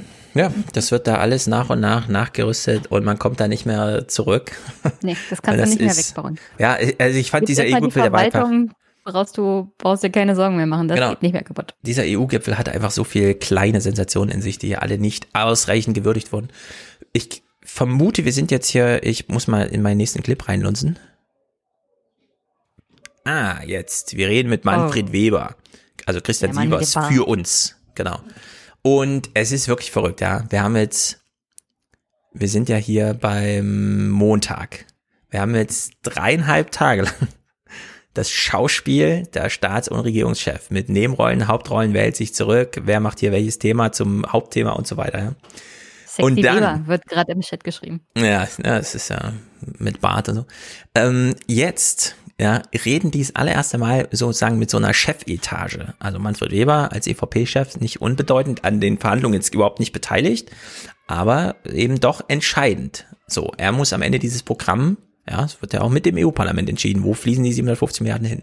Und er macht jetzt diesen entscheidenden Hinweis, das finde ich wirklich witzig. Welches Zeichen setzen die Mächtigen der EU denn mit diesem Gipfel gerade an Europas Bürger in Not? Ja, zunächst setzen Sie das Signal, dass Sie sich auf die Gesamtsumme einigen können. Das ist ja das Wichtige. Wir sind ja mitten in einer der tiefsten Wirtschaftskrisen, die dieser Kontinent seit äh, 100 Jahren gesehen hat. Und in dieser Zeit äh, werden 750 Milliarden, und diese Zahl ist eben nicht verändert worden, bereitgestellt, um die Wirtschaft abzufedern, um Zukunft zu schaffen. Das ist das Wichtige. Haben Sie gar nicht gemerkt da in Mainz, oder? Deswegen haben sie ihn ja geholt, damit ihr ihnen das mal erzählt. Ja, ist wirklich eine Sensation. Was so unter, unter ihrem Radar durchgeflutscht ist. Ja, wirklich. Also es ist wirklich einfach durchgeflutscht. Naja, gut. Manfred Weber, wir mögen ihn auch nicht. Also ich vor allem nicht. Ich, äh, ich finde ihn wirklich ganz schrecklich und es ist auch völlig Banane und ich glaube auch nicht, dass er irgendein Thema hat, bei dem er wirklich dahinter steht. Das ist ein bisschen wie bei Söder. Ja, hat es irgendwie durch Zufälle und so weiter. Also die CSU ist ein ziemlich inhaltlich entleerter Apparat, der halt einfach Protagonisten hat, die ein bisschen was hermachen vor der Kamera. Ja, ich finde, wenn er sexy ist, lieber Chat, würde ich sagen, okay, dass das Kriterium ist. Aber über, über CSU kann man ja später streiten, wenn Herr Söder Kanzler geworden ist. Ja, genau. Der soll mal schön den Scheuer erstmal abräumen. Manfred Weber sagt jetzt hier nochmal was zum Thema Verhandlungen. Ja, wie lange dauert sowas? Was steht als Ergebnis? Ja, und er schließt ja im Grunde an Olaf Scholz an. Also es gibt hier wirklich einen großen Unterschied zwischen den wichtigen Leuten, denen so ein bisschen drauf ankommt, die damit auch täglich arbeiten müssen, also die Finanzminister, der Parlamentschef der Fraktion, der Großen und so weiter. Dann gibt's natürlich die Staats- und Regierungschefs, die alles Mögliche im Kopf haben, aber vielleicht nicht immer jeden Tag Europa. Und wie sehr das auseinanderfällt, ist wirklich erstaunlich. Also Manfred Weber hier mal zum Thema, wie alternativlos ist eigentlich die Europäische Union? Äh, trotzdem drängt sich ja der Eindruck auf, wenn es denn jetzt eine Einigung gibt, dann gibt es die nicht, weil Europa so einig ist, sondern weil sich Europa bei dieser Frage schlicht kein Scheitern leisten kann. Natürlich gibt es diesen Zwang. Es ist so, dass äh, Europa äh, nicht scheitern darf. Äh, das wäre für die globale Wirkung. Ich habe die große Sorge, dass in zwei, drei Jahren China der große Gewinner der Corona-Krise ist, weil die wirtschaftlich bereits wieder durchstarten und Europa der große Verlierer ist. Deswegen ja, es gibt keine Option zum Scheitern und übrigens auch für uns Deutsche nicht, weil wir können noch so viele Milliarden in ein Konjunkturpaket in Deutschland stecken. Wenn der Binnenmarkt, wenn die europäische Wirtschaft nicht insgesamt wieder anspringt, dann wird auch Deutschland nicht aus der Wirtschaftskrise kommen. Deswegen es gibt keine Option des Scheiterns. Ich so. verstehe das eigentlich nicht. Hm. Warum muss denn immer irgendwas? Es spielt doch unterm Strich überhaupt keine Rolle, warum der Gipfel erfolgreich war. Wichtig ist nur, dass er erfolgreich war. Ja. Also ich verstehe diesen Zwang nicht unbedingt die große Utopie von Europa erzählen zu müssen, mhm. wenn die Struktur doch funktioniert. Ja, also das ist ähm, Du hast ja vorhin immer mal wieder gesagt, äh, völlig zu Recht, äh, wenn da einer abgereist wäre, wäre der Gipfel gescheitert. Und dann wüsste man, wüsste man nicht genau, was ist eigentlich noch alles mitgescheitert. Steht jetzt Europa vor dem Scherbenhaufen und so weiter. Und es könnte auch sein, dass wir hier so eine kleine Evolution gesehen haben, dass das das eben, wie vorhin schon mit dem Vetorecht von Orban angemerkt, dass das das letzte Mal war, dass die europäischen Staats- und Regierungschefs diese wichtige Rolle hatten. Ähm, in der Gewichtung, na, die EU-Kommission arbeitet halt, aber der der Staats- und Minister, also der Europäische Rat als der Regierungschefs, die können das zunichte machen. Wir haben ja schon ähm, seit mehreren Jahren jetzt, also vor allem durch die Vertragsänderung von Lissabon und so, äh, das Phänomen, dass wir, na klar, einer hat die Tagesordnung in der Hand, das ist derzeit Deutschland als Ratspräsident Präsidentschaftshaber oder wie man das auch immer nennt.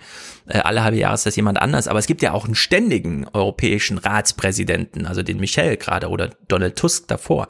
Also auch da gab es ja schon den Shift hin zu einer Verstetigung der institutionellen, des institutionellen Gefüges ein bisschen weg von den europäischen Staats- und Regierungschefs.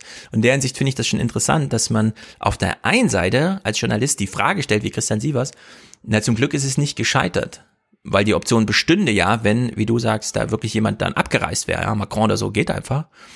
Und dann äh, sitzt Weber da und sagt, nee, also die Option des Scheiterns, die gibt es hier überhaupt nicht. Ja, also der lebt schon so ein bisschen mehr in dieser europäischen Zukunft und schleift, also es ist jetzt nicht, ich finde ihn toll, weil er so ist, sondern es ist halt einfach so. Und äh, die ganze Geschichte bewegt sich so ein bisschen in diese Richtung. Ja? Also in der Hinsicht ist das schon nicht unbedeutend, wie er das hier ähm, ja, ausgedrückt hat. Äh, wer war der Journalist jetzt? Unser lieber Christian Sievers. Ach, Herr Sievers. Mhm. Der will unbedingt erzählen, dass alle 27 Teilnehmer, alle 27 Regierungschefs große Verfechter der europäischen, ja. des europäischen Gedankens sind, dass es nur um den Zusammenhalt geht. Ja. Dass sie hier praktisch schon die Gründung der europäischen Vereinigten ja. Staaten beschlossen haben. Ja. Das, das stellt er sich irgendwie so vor, aber das geht nicht von heute auf morgen. Nee. Ich meine, Unterm Strich, wie gesagt, ist doch nur wichtig, dass keiner dieser Staatschefs irgendwie Interesse daran hat, das scheitern zu lassen. Ja. Und um ehrlich Vor allem zu sein, die nicht, die jetzt, wo es mit Veto rumgezappelt Seit haben. 1945 ist das eigentlich auch das, was die Europäische Union immer mal wieder am Leben gehalten hat.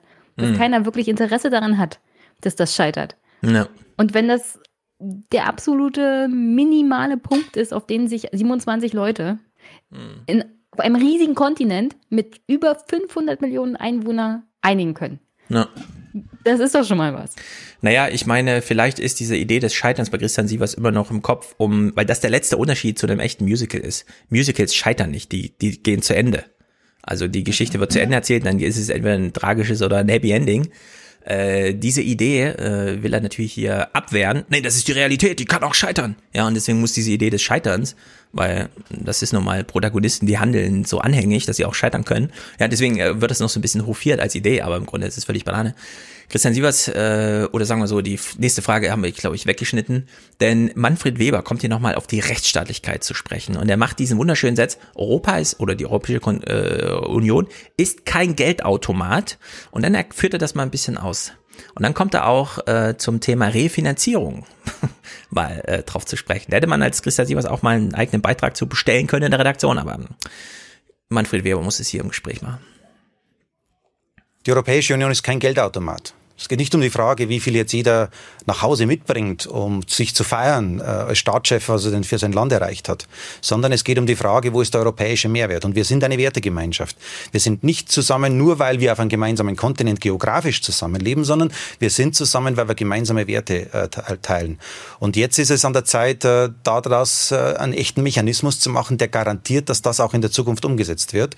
Herr Weber, ganz Ähm, wir konkret, wenn ich, wenn ich vielleicht nochmal einhaken darf, äh, ganz konkret, welche Druckmittel haben Sie denn? Also äh, drohen Sie Er erklärt, wie der Mechanismus dann mal so und so. Und ja, welche Druckmittel haben Sie denn? Wie können Sie sich denn verhalten, Sie Protagonist in meiner tollen Geschichte? jetzt hier heute Abend mit einem Veto, falls diese Verknüpfung mit dem Rechtsstaatsprinzip Ja, das ist vor allem besonders toll. Der Orban droht ja mit einem Veto. Haben Sie da auch irgendwo ein Veto noch rumliegen? nicht ganz knallhart reingeschrieben wird in die Beschlüsse des Gipfels. Ich habe dann zum Ausdruck gebracht, dass das für uns als Europäisches Parlament, für meine Fraktion, die Christdemokraten, ein zentraler Prüfstein sein wird. Äh, Ich kenne das Ergebnis nicht, deswegen kann ich jetzt auch nicht äh, äh, weitergehende Aussagen machen. Wir werden uns das Ergebnis genau anschauen, aber die Staats- und Regierungschefs müssen wissen, dass das für uns wichtig ist. Wir können in die Welt nicht hinausgehen. Nehmen Sie das Beispiel Hongkong jetzt, wie China sich dort verhält. Wir können nicht in die Welt hinausgehen und unsere Werte einfordern, wenn wir sie selbst im Inneren nicht praktizieren. Und übrigens gibt es noch einen zweiten Prüfstein, das ist die Frage des Rückzahlmechanismus. Mhm. wird Jetzt hört genau zu. nehmen ja jetzt Schulden auf wegen der Krise. Und da sind wir dezidiert der Meinung, dass man heute schon auch sagen muss, wie man die Schulden zurückzahlt. Äh, Wir glauben beispielsweise, dass eine europäische Digitalsteuer, die die Amazons und die Apples und die Googles dieser Welt ein Stück weit daran beteiligt, dass wir äh, die Schulden auch zurückzahlen können, dass wir auch Steuergerechtigkeit in unser, auf unserem Kontinent wieder erzielen, dass die jetzt notwendig ist und mit dem Geld, das da reinkommt, können wir die Schulden dann auch tilgen. Auch das gehört zur Ehrlichkeit dazu. Beide Punkte werden jetzt in den nächsten Stunden noch verhandelt. Mhm. Eigentlich wäre Siebers Kopf, der hätte Hätte explodieren müssen, ja. Weil was, was er hier sagt, ist, dass die Europäische Union die Schulden, die sie aufnimmt, durch eigene Steuern zurückbezahlt. Das heißt, Mhm. das ist nichts weiter als eine eigene Staatlichkeit. Richtig. Eigene politische Souveränität. Ähm, Das ist etwas, was man sich mh. Vor zwei, drei Jahren noch nicht richtig vorstellen konnte, dass das jemals, jedenfalls so schnell kommt. Hm. Ich bin ja. ist, Hm. ich, ich, ich bin ganz baff, dass noch keiner von der CDU, CSU da Strom gelaufen ist. Genau, deswegen bleiben wir mal kurz bei dem Thema Refinanzierung von diesen Schulden und zwar 750 Milliarden. Ja? Also die EU-Kommission nimmt jetzt 750 Milliarden aus, gibt es an die Staaten weiter. Manches will sie zurückhaben, manches nicht. Also diese 490 Milliarden werden auf jeden Fall verschenkt von der Europäischen Kommission. Sie kriegt sie nicht von den Staaten wieder, von vornherein so geplant. Auch die anderen werden nicht zurückkommen.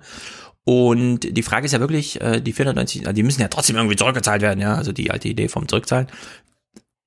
Es ist ja nicht so, dass ich, äh, dass, dass die Idee des Steuerns, also die Idee von Steuereinnahmen, rausfallen aus dem Bild, nur weil am Ende die Zentralbanken eh alles bezahlen, sondern die Steuern werden überhaupt erstmal wieder steuern. Man kann mit ihnen politisch steuern. Geld einnehmen, Geld abschöpfen, um politisch zu steuern.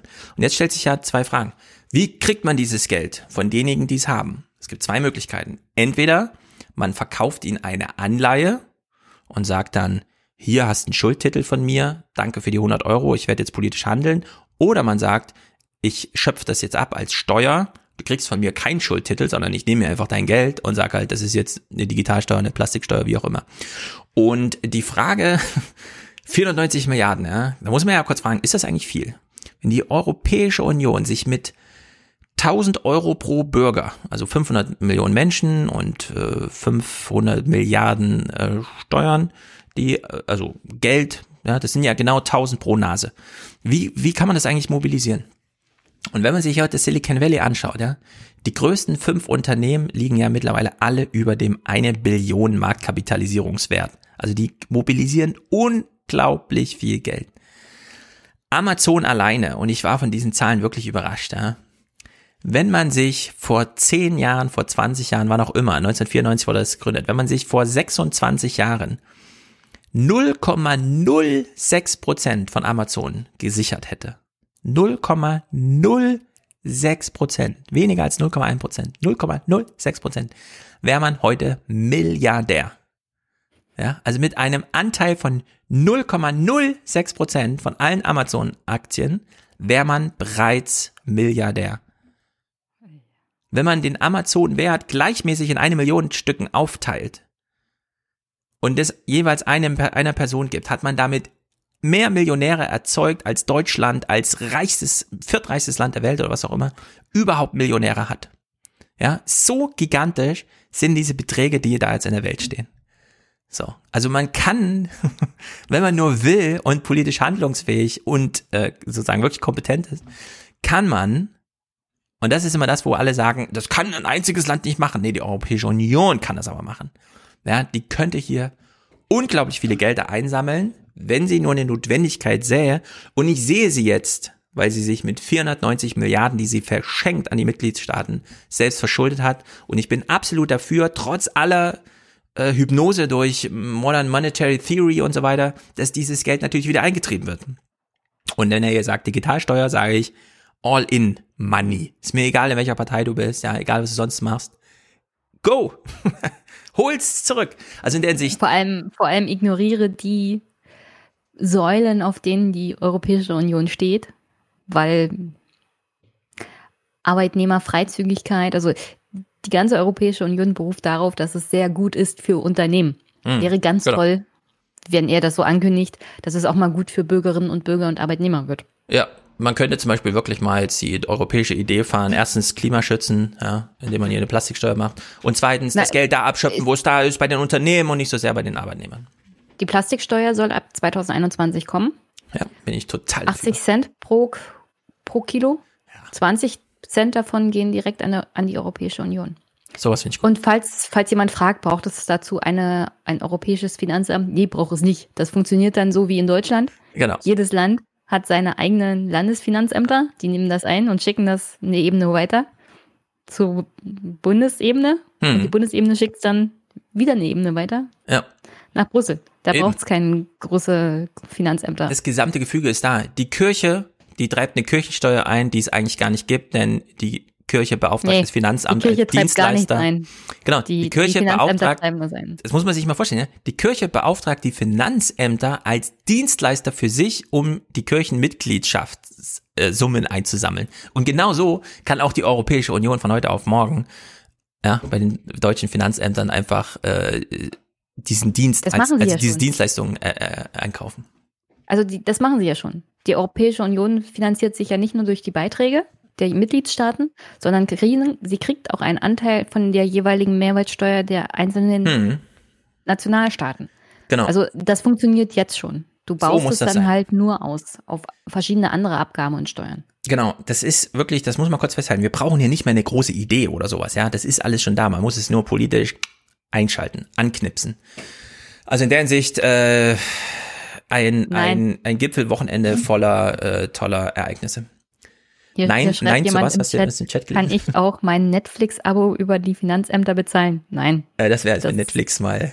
Dann fällt, glaube ich, auf, dass es bei der Kirche nicht viel anders läuft. Nee, die Kirche ist natürlich eine ganz tolle Organisation, die hat sich da aus Geschichte und Tradition dieses Recht erworben, die, die äh, Finanzämter in dieser Hinsicht als Dienstleister äh, zu, zu missbrauchen. Nein, zu nutzen. So, wir sind hier am Dienstag. Das war jetzt ein sehr interessanter Nachrichtentag, denn Ursula von der Leyen tritt auf. Aber erstmal sind ein paar Protagonisten erschöpft. Über 90 Stunden und am Ende geschafft. Das ist eine Botschaft, die von diesem Bild ausgeht, das auf dem EU-Gipfel in Brüssel geschossen wurde. 90 Stunden lang Drama, Operette, Ego-Trips, Ja. die Drama, Operette, ganz genau. Brüsseler Kompromissmaschine unter Hochlast. Mhm, Hanni Hirsch, sehr Ich glaube, ich glaube ja, der Ego-Trip von manchen Journalisten war schlimmer als das, was in Brüssel hinter verschlossenen Türen abging. Man hätte es besser als Hamilton inszenieren können. Diese Chance wurde leider verpasst. Die Musik wäre vielleicht besser gewesen. Die Musik von Hamilton ist so toll, aber ich will es jetzt nicht unbedingt. Ich werde mit Wolfgang Ich ausführlich bin mir ziemlich sicher, dass die Musik toll ist. Ich meine nur Die so ein. EU-Gipfel Ach so, als ja, Musical, das wäre bessere Musik. Ja, man hätte es auch mit Hip-Hop machen sollen. Klassische Instrumente, aber Hip-Hop. Ursula von der Leyen spricht mit Pina Atalay. Frage, sind Sie eigentlich enttäuscht? Ursula sagt nein, ganz und gar nicht. Guten Abend, Frau von der Leyen. Guten Abend, Frau Atterlei. Alle feiern sich jetzt selbst für diesen sogenannten historischen Gipfel. Eigentlich gibt es da doch heute wenig zu feiern. Sie mussten fünf Tage mit ansehen, wie zer Es am Dienstag so eine geile Frage, ne? Äh, eigentlich gab es doch nichts zu feiern, oder? Außer diese Verschuldung und diese Ermächtigung und diese Idee, dass man jetzt auch mal eine Plastiksteuer und eine Klimasteuer und eine Grenzsteuer für Stahl und so weiter. Also eigentlich gibt's doch nichts zu feiern, oder? Das ist das Kleingedruckte, Stefan. Eigentlich wollte Stimmt, sie das jetzt ist alles fragen, Frau von der Leyen, wer hat denn jetzt eigentlich gewonnen? Ja, ja genau. Das ist, das ist wirklich. zerstritten alle sind. Ist das nicht eher ein Trauerspiel? Ich glaube, diese fünf Tage Verhandlungen haben ihm auch gezeigt, wie groß die Aufgabe ist, die wir gemeinsam stemmen müssen. Wir sind in einer nie dagewesenen Krise. Entscheidend war, dass wir uns zum Schluss ähm, zusammengerauft haben und man hat immer gespürt, alle wollten ein Ergebnis und das ist gelungen. Das stimmt. Es ist gelungen. Was für ein Ergebnis. Und ehrlich gesagt, ich weiß, Ursula von der Leyen und so.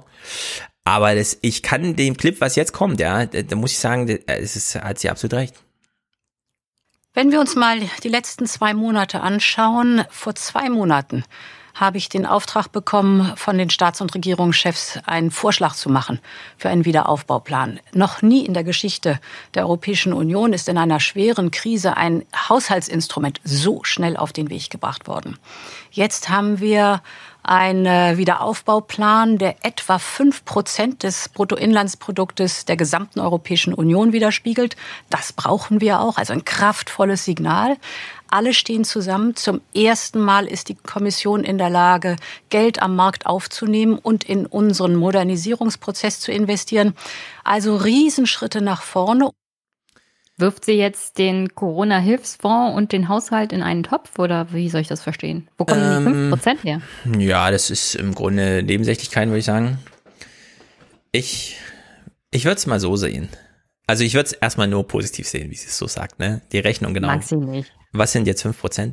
Ja, ich mag sie auch nicht. Ich, ich, ich war auch wirklich schockiert, als plötzlich diese Idee im Raum stand, sie soll es werden. Ich abstrahiere aber mittlerweile einfach. Mir ist, und das ist ja erstaunlich, äh, es haben jetzt auch ähm, hier im Chat schon wieder gefragt, ob sie, äh, also weil sie so artifiziell ist, ja, weil sie, ähm, ja, also äh, Tischschloss schrieb, sie tritt auf wie eine Göttin und das stimmt, weil Götter, das ist halt, keine Ahnung, das ist halt einfach allmächtig und so, ja. Also man kann äh, völlig sagen, jetzt Steigt einfach. aus dem Brüsseler Olymp herab Genau. zu uns und verkündet. die EU-Kommissionspräsidentin, völlig egal wer, wir müssen auf die Person gar keine Rücksicht mehr nehmen. Ja? Also die Ja, aber wir haben, wir haben ja EU-Kommissionspräsidentin. über Vertrauen gesprochen und ich vertraue ihr gar nicht mehr. Und es Äh, kann das nicht stimmt. sein, dass solche PolitikerInnen irgendwas zu sagen haben. Nach dem, was sie abgezogen hat. Und sie Aber- hat nur Scheiße gebaut.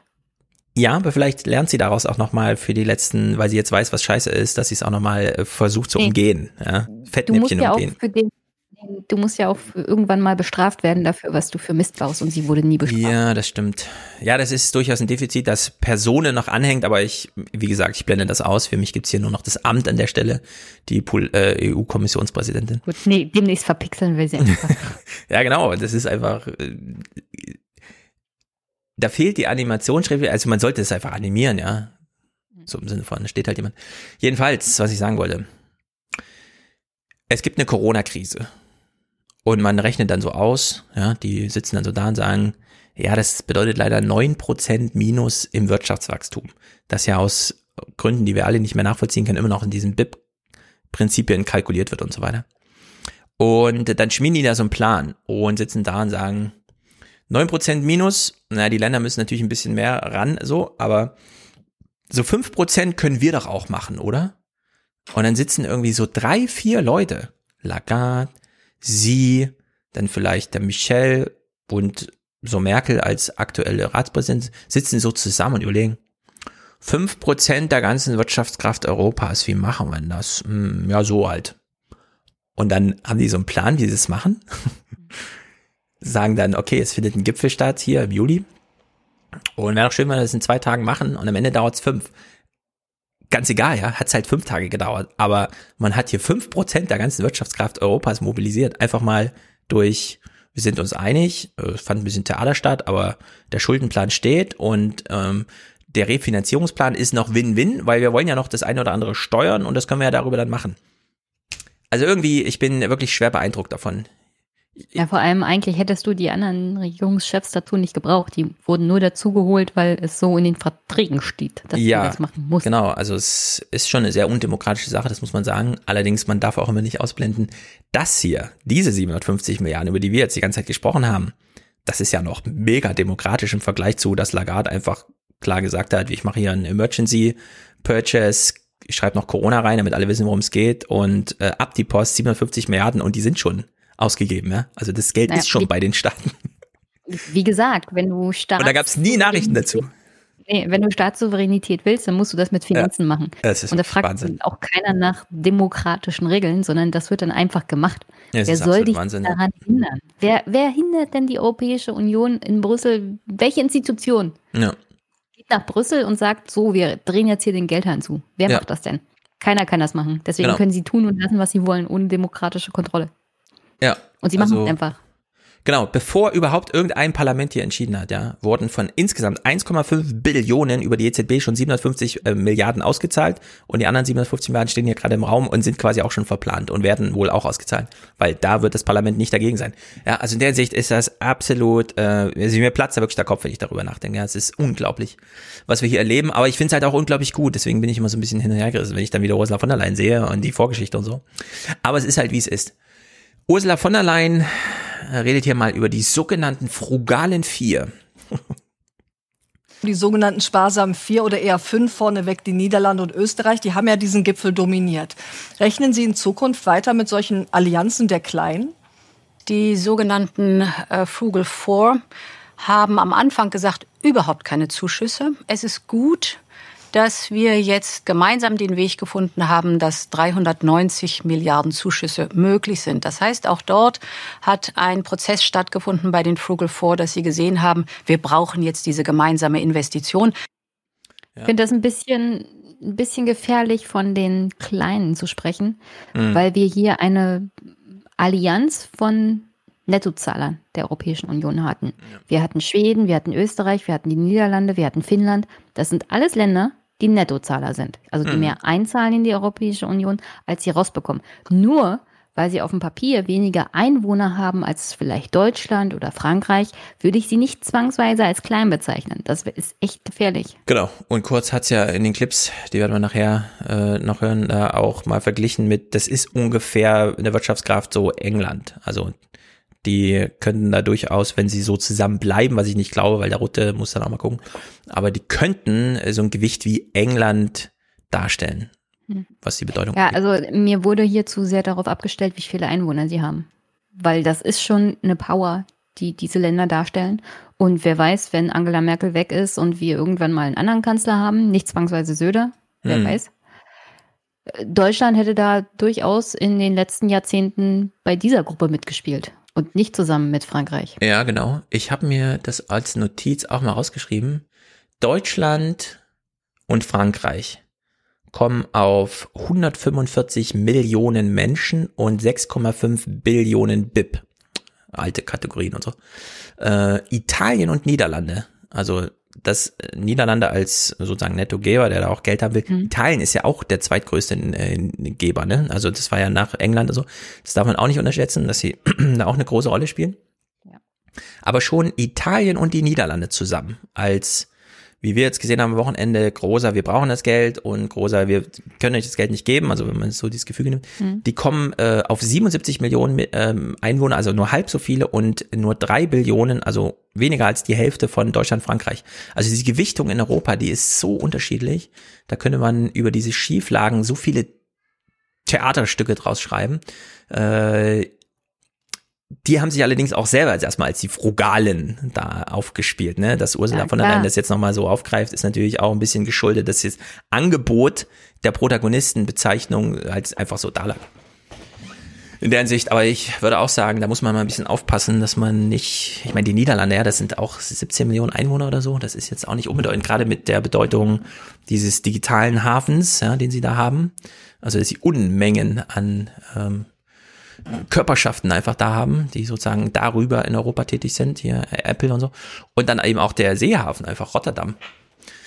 Naja. Das wurde mir journalistisch alles ein bisschen zu sehr veralbert. Mhm. Mit diesem, mit dieser Bezeichnung, die Geizigen, die Kleinen. Ja. Na, wenigstens haben sie gesagt, die sogenannten Frugalen, dass man das nochmal ja. so auf, okay, das ist eine Selbstbeschreibung von denen. Ja, Ursula von der Leyen redet hier nochmal über die Rechtsstaatlichkeit. Und das ist jetzt dieser große Punkt, denn da gibt's jetzt einen Dreh. Sie nennt das hier kurz. Ich habe es auch nochmal nachgelesen. Ähm, man muss es echt strapazieren, was sie sagt. Also die Bedeutung ist sehr hoch. Äh, in den Abendnachrichten wurde das kaum thematisiert. Also es wurde jetzt nicht wirklich angeschlossen an das, was sie hier sagt. Von der Leyen, der ungarische Regierungschef Orban, der kann sich jetzt entspannen. Wenn es darum geht, EU-Gelder mit Rechtsstaatlichkeit zu verknüpfen, da hat er ja gewonnen. War das der Preis für die Zustimmung zu diesem so wichtigen Konjunkturpaket? Ich sehe das völlig anders. Ähm, wenn Sie sich den Text anschauen, der im Gipfeldokument am Anfang war, dann war das ein relativ verschwommener Text mit mehreren Textbausteinen. Jetzt haben wir ein Ergebnis, ganz klares Bekenntnis der 27 Staats- und Regierungschefs zur Rechtsstaatlichkeit und ganz klares Bekenntnis, dass die europäischen finanziellen Interessen geschützt werden müssen. Daraus hat die Kommission, und das wollte ich, den Auftrag bekommen, dass wir ein Gesetzesvorhaben auf den Weg bringen äh, sollen, dass, falls diese Prinzipien gebrochen werden, dann auch Maßnahmen ergriffen werden können. Dieses Gesetzesvorhaben, das wird jetzt seinen Gang gehen. Wenn wir dieses Gesetzgebungsvorhaben abgeschlossen haben, dann werden wir alle Staaten betrachten nach den gleichen Maßstäben und dort, wo der Rechtsstaat nicht seine Funktion erfüllt und deshalb europäische Gelder ähm, in Gefahr sind, werden wir handeln können, weil wir dann die Instrumente haben. Also es wird ein neues Gesetz geben, und das wird sich mit Rechtsstaatlichkeit befassen. Und dann heißt es aber nicht wie bisher, wenn es hier zu Problemen kommt, dann gibt es so ein Verfahren, also so eine Art Untersuchungsausschuss oder sowas, sondern jetzt ist das geknüpft an die Auszahlung. Also wenn man als EU-Kommission feststellt, und es werden dann 27 Länder diesen Kriterienkatalog entwerfen, aber nicht mit einstimmiger Mehrheit entscheiden, nach welchen Kriterien da entschieden wird, dann werden Gelder nicht fließen, dann wird das Vermögen der Europäischen Union geschützt und nicht in diese Länder äh, geleitet. In der Sicht, das ist schon eine große Sache. Nur, das gibt es halt jetzt noch nicht. Die Initiative gab es jetzt nur am Wochenende mit. Und das muss jetzt entwickelt werden. Und da sehen natürlich viele, Franziska Brander bei den Grünen und so weiter, ah, Vorsicht und so weiter, da muss man vorsichtig sein, aber warum soll, also es muss nicht schief gehen, ja, es kann jetzt auch genauso gut, nachdem wie sich Orban aufgeführt hat, würde ich sagen, gibt es da schon einige Motivationen, dass es gelingen kann, so ein wirkungsvolles Gesetz zu machen. Also was wir jetzt hier haben, oder was wir wahrscheinlich bekommen werden auf europäischer Ebene, ist das, was andere Nationalstaaten schon haben, wenn sie ihre Haushalte aufstellen. Ja. Einfach nur das Geld ausgeben an Bedingungen knüpfen. Mhm. Warum auch nicht? Absolutes Minimum für Haushalte.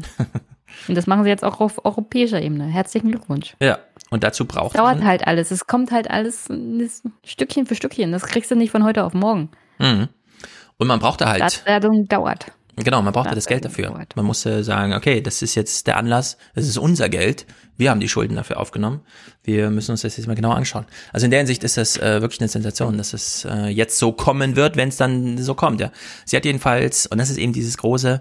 Der Orban hat aber ein Veto eingelegt. Ja, im ZDF hat sie da nochmal genau drauf hingewiesen.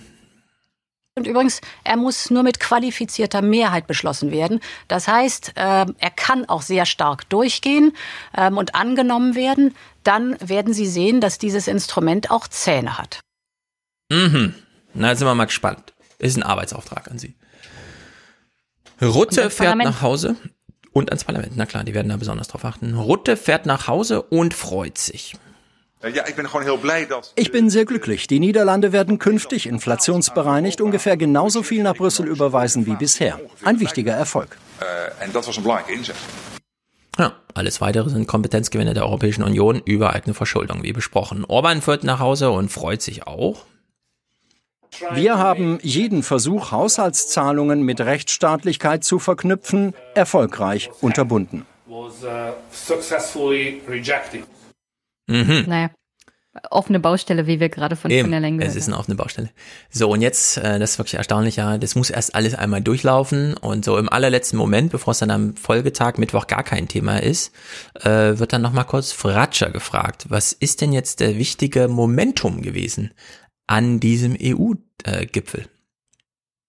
Das wirklich Wichtige an diesem Programm sind gar nicht so sehr die Summen, Ach. in Euro, sondern dass dieses Programm letztlich der Grundstein ist für einen Bundesstaat Europa, für eine Fiskalunion, mm. in der alle europäischen Länder gemeinsam Schulden aufnehmen können, gemeinsam Steuern erheben können, um gemeinsame Herausforderungen, Probleme, Krisen, wie wir das jetzt in der Pandemie sehen, zu bewältigen. Ach, ein, ein Bundesstaat ja, Europa kommt gar nicht mit der Verfassung von oben nach unten, na, sowas. sondern tatsächlich erst mit eigener Kompetenz in finanzpolitischen Fragen. Ja. Wow. Seit es, dem Mittelalter noch mm. niemals mh. so praktiziert. Jeder von uns kennt ja die Situation, äh, man gibt so eine Prüfungsaufgabe ab, eine Hausarbeit oder sowas, und dann kommt die zurück mit können Sie es nochmal machen? Es tut mir leid, dass ich Ihnen so sage, aber pädagogisch wertvoll wäre, wenn Sie es einfach nochmal machen mit der gleichen Fragestellung. Ja. Und die Fragestellung, was ist am Wochenende beim EU-Gipfel passiert, müsste man den Nachrichtenredaktionen, die wir hier in den Abendnachrichten gesehen haben, nochmal zurückgeben mit dem, mit der Bitte, bitte machen Sie es nochmal, aber Richtig. Entsprechend halt. Es wurden über andere Sachen diskutiert und auch entschieden und so weiter. Es ist wirklich, also es ist ganz, ganz erstaunlich. Ich glaube nicht, dass wir zu kritisch sind, ja. Es ist einfach, also dieser Podcast heute, das wird nochmal eine Nullnummer machen, ja, das ist auch so ein bisschen diesem, ich höre mir die Nachrichten an und denke, das kann doch nicht wahr sein alles, ja. Also was ist denn da passiert? Wo ist denn da der Riss im, im, im Kontinuum, ja? Irgendwie so. Also es ist wirklich, es ist ein bisschen verrückt. Also wenn, wenn ich mir nicht andere Podcasts angehört hätte und wenn ich nicht andere Artikel dazu gelesen hm. hätte, äh, Gott sei Dank habe ich ja die Tagesthemen und Tagesschau und den ganzen Quark nicht geguckt. Ja, da, da war ich, selbst bei ZIP 2 war ich besser informiert weil mhm. ich brauche diese Showberichterstattung nicht. Ja, es ist ganz, ganz, ganz, ganz verrückt. Ja. Und am Strich steht halt das, was Fratscher sagt, wir kriegen jetzt den ersten Schritt Richtung europäischer Bundesstaat aufgrund der Tatsache, dass mhm. die verschiedenen Institutionen auf den Ebenen jetzt selber Geld aufnehmen können. Ja. Dieses Geld muss refinanziert werden, also brauchst du Steuern. Und das ist überhaupt der erste Baustein in einem Staat. Hm. Alles andere kommt von alleine. Hm. So, der Christian Sievers steht jetzt in seinem Studio, hört selber, was ihm die Redaktion vorbereitet hat, nämlich beispielsweise diesen Film, wo der Fratscher kurz vorkommt, hm. und hat jetzt Ursula von der Leyen im Gespräch, weil sie spricht ja Deutsch und als EU-Kommissionspräsidentin kann sie ja durchaus mal ins deutsche Fernsehen. Da frage ich mich immer, ist sie auch bei den anderen so präsent, ja, oder ist das wieder so eine deutsche Angelegenheit? Jedenfalls hat Christian Sievers noch im Hinterkopf, dass der Fratscher gerade sagte, die können sich jetzt verschulden. Ja. Und diese Frage kommt ihm dann in den Sinn, um sie Ursula von der Leyen als EU-Kommissionspräsidentin zu stellen. Historisch ist die Tatsache, dass die EU erstmals in der Geschichte im großen Stil gemeinschaftlich Schulden macht, die wir dann alle für alle abstottern. Muss diese Tatsache jedem in Deutschland automatisch gefallen? Muss sie jedem Deutschen gefallen. Er hat übrigens diesen Fehler gemacht. Ja? Wenn es so wäre, wie er sagt, dass alle für alle haften, dann wären das wirklich echte Eurobonds, wie sie lange gefordert wurden. Mhm. Weil dieser Haftungsausschluss noch da ist. Allerdings muss dieses Kleingedruckte noch geschrieben werden und es wird wohl so geschrieben werden, dass am Ende man schon so ein bisschen dem Kapitalmarkt das Versprechen gibt, naja, macht dir nicht allzu große Sorgen, wir wollen ja auch niedrige Zinsen, ja, also das AAA-Rating, darauf wird schon ein bisschen geschielt, deswegen wird es diese Haftung, also mal gucken, wie das dann aussieht, ja. Aber wenn es so wäre, wie er jetzt beschrieben hat, dann wären das wirklich die Eurobonds und dann, da er mit dieser Prämisse reingeht, finde ich, hätte es sowieso eine andere Berichterstattung sein müssen, ne? Weil spätestens bei Eurobonds muss es doch mal klingeln, ja, also wenn diese Prinzipien ja bei ihm so genannt werden, aber gut. Nun, das Wiederaufbauprogramm heißt nicht ohne Grund Next Generation EU. Mhm. Denn was wir jetzt machen in dieser tiefen Wirtschaftskrise, wir nehmen gemeinsam Geld in die Hand, um zu investieren, damit unsere gesunden Unternehmen die Krise überstehen und damit auch in Zukunft die jungen Menschen Arbeit haben und eine Perspektive haben. Und wir koppeln das mit Investitionen in Klimaschutz und Digitalisierung. Das ist der Sinn dieses Paketes. Ja, jetzt kann man natürlich ähm, einfach sagen, nee, aber ist das nicht einfach nur Sprechblasen, weil klar, das sind, äh, ja, das sagt sie halt so, Klimaschutz und so. Aber wenn die EU-Kommission jetzt eigene Schulden aufnimmt, kommt sie ja nicht drum rum, dass das ein Thema ist im Journalismus oder wo auch immer. Und dann muss sie ja Schulden aufnehmen, bei denen eine Mehrheit sagt, finde ich vernünftig. Ja, und da liegt es doch auf der Hand, dass es da ein gewisses Druckmittel gibt, am Ende auch wirklich Schulden einzuführen, die Klima schützen. Also beispielsweise diese Grenzsteuer da, äh, die es für Stahlimport oder sowas geben soll, ja, wenn der nicht CO2 freundlicher hergestellt wird. Also in der naja, Hinsicht. Wir haben äh, jetzt, wir haben jetzt hier das erste Mal einen Haushalt, hm. tatsächlich auf europäischer Ebene, Ja. in dem sie sich wirklich mal Gedanken darüber machen müssen, was priorisieren wir? Genau. Weil wir sind dafür erstmal in die roten Zahlen gegangen. Und wenn man erstmal ins Minus geht und dieses Geld ausgibt in der Hoffnung, dass es wieder reinkommt, muss man sich Gedanken darüber machen, welches Projekt ist uns jetzt am allerwichtigsten? Welches Projekt verspricht uns dieses Geld wieder zurückzugeben? Und wir als Europäische Union haben Interesse daran, dass das Geld zurückkommt. Ja. Weil wir haben ja Schulden aufgenommen. Das heißt, wir haben ja tatsächlich das erste Mal eine Kommissionspräsidentin und ein Parlament, die sich intensiv darüber Gedanken machen müssen. Hm. Vorher war es ja eigentlich völlig egal, weil keine Schulden, keine, kein wirklicher Zwang. Ja. Und jetzt äh, sind die Prioritäten halt ganz anders. Jetzt müssen Genau. sie sich mal ganz anders Gedanken machen. Bisher waren sie so ein Geld- und Güterumschlageplatz für die nationalen Staaten, die halt irgendwie sagen, hey, dann zahlen wir halt was ein, aber da wollen wir auch wissen, was wir da rauskriegen und so. Und diesmal machen sie es selber. Und ich bin wirklich mal gespannt, inwieweit sie auf Akzeptanz achten, wenn sie eigene Steuern vorschlagen. Und wir haben jetzt Digitalsteuer, Plastiksteuer, also all das Zeug, wo ich denke, also finde ich gut. Ja, sollte es irgendwie machen. Und ich glaube, das denken viele andere dann auch. Also mal gucken. Ja, aber- das ist Zukunftsmusik, aber wer weiß. Du musst halt auch darauf achten, wen belastest du inwiefern, wie stark. Ja. Also ich sehe hier sehr viel Potenzial, ich sehe hier aber auch Gefahren. Also Mhm. du kannst halt nicht die Bevölkerung an sich zu sehr damit überanstrengen, sondern du musst gucken, dass das ein Weber hat von Steuergerechtigkeit gesprochen. Ja. Wir haben auf europäischer Ebene kein Steuergesetz, das irgendwie so, so formuliert ist, dass alle Steuererhebungen auch Steuergerechtigkeit in sich Mhm. beanspruchen. Das haben die jeweiligen Mitgliedstaaten natürlich, aber trotzdem, wenn du das selber als Europäische Union machst, dann musst du auch ein entsprechendes Steuergesetz haben und dann musst du auch auf diese Steuergerechtigkeit achten, Mhm. Dass Leute nach ihrem Vermögen, also was sie vermögen zu bezahlen, belastet werden. Äh, sie dürfen nicht vergessen, dass wir hier noch Nationalstaaten haben, die Abgaben und Steuern fordern und dass wir in Ja. einer Wirtschaftskrise sind. Also Vielleicht. Immer aufpassen. Hm, es gibt ja gerade einen historischen Zufall sozusagen, dass nämlich äh, der Europäische Gerichtshof, noch nicht der oberste, sondern der darunter, Hm. hat ja entschieden, dass Apple diese Steuernachforderungen, ähm, die die EU an Irland hatte, nicht begleichen muss. hm. So, das rief natürlich einige auf den Plan. Sven Giegold zum Beispiel, der meinte, dieses Urteil muss überarbeitet werden, aber auch die Gesetzesgrundlage dafür. Ja, Dass das man das nämlich Problem. beispielsweise sagt, äh, es ist schön und gut, dass das geistige Eigentum in Silicon Valley angefallen ist, wenn man eine App an, in Frankreich an den Franzosen verkauft über das französische iPhone, das der in der Hand hat, dann fällt dieser Wert dort an. Und dann kann man da ruhig aus Steuern draufheben, ja, auch wenn das iPhone designmäßig und wie auch immer der ganze Abwicklungsprozess im Silicon Valley entstand. Und äh, vielleicht war dieses Urteil kontraproduktiv in der Hinsicht, dass das den Themenfokus für einige, die sich fragen, wo könnten wir denn jetzt mal die Steuerschraube andrehen, ähm, ja, dass es so einen gewissen Fokus gelegt hat auf so ein Thema. Bei dem viele denken, naja, wir können jetzt nicht eine Steuer erheben, die den deutschen, den französischen, den polnischen Arbeiter in den Mittelpunkt stellt, weil das wird er nicht akzeptieren. Aber wenn wir sagen, wir ziehen jetzt bei Apples Gewinn was ab, werden die da auch dagegen sein? Na, wahrscheinlich nicht. also in der Hinsicht, vielleicht, äh, ja, ist das einfach historisch jetzt nicht ganz schlecht, dass das zusammenfällt. Christian Sievers fragt sie ja nochmal zur Rechtsstaatlichkeit. Sie gibt im Grunde wortwörtlich und auch, man kann es als Musik aufeinanderlegen, das habe ich in so einem Twitter-Video mal gemacht, die, genau die gleiche Antwort. Klicke die Klick. Lange ist es ja nicht her, da hätte... Nein! Wieso heißt das? Das fehlt hier. Okay, dann muss ich gleich mein Twitter-Video nochmal vorspielen.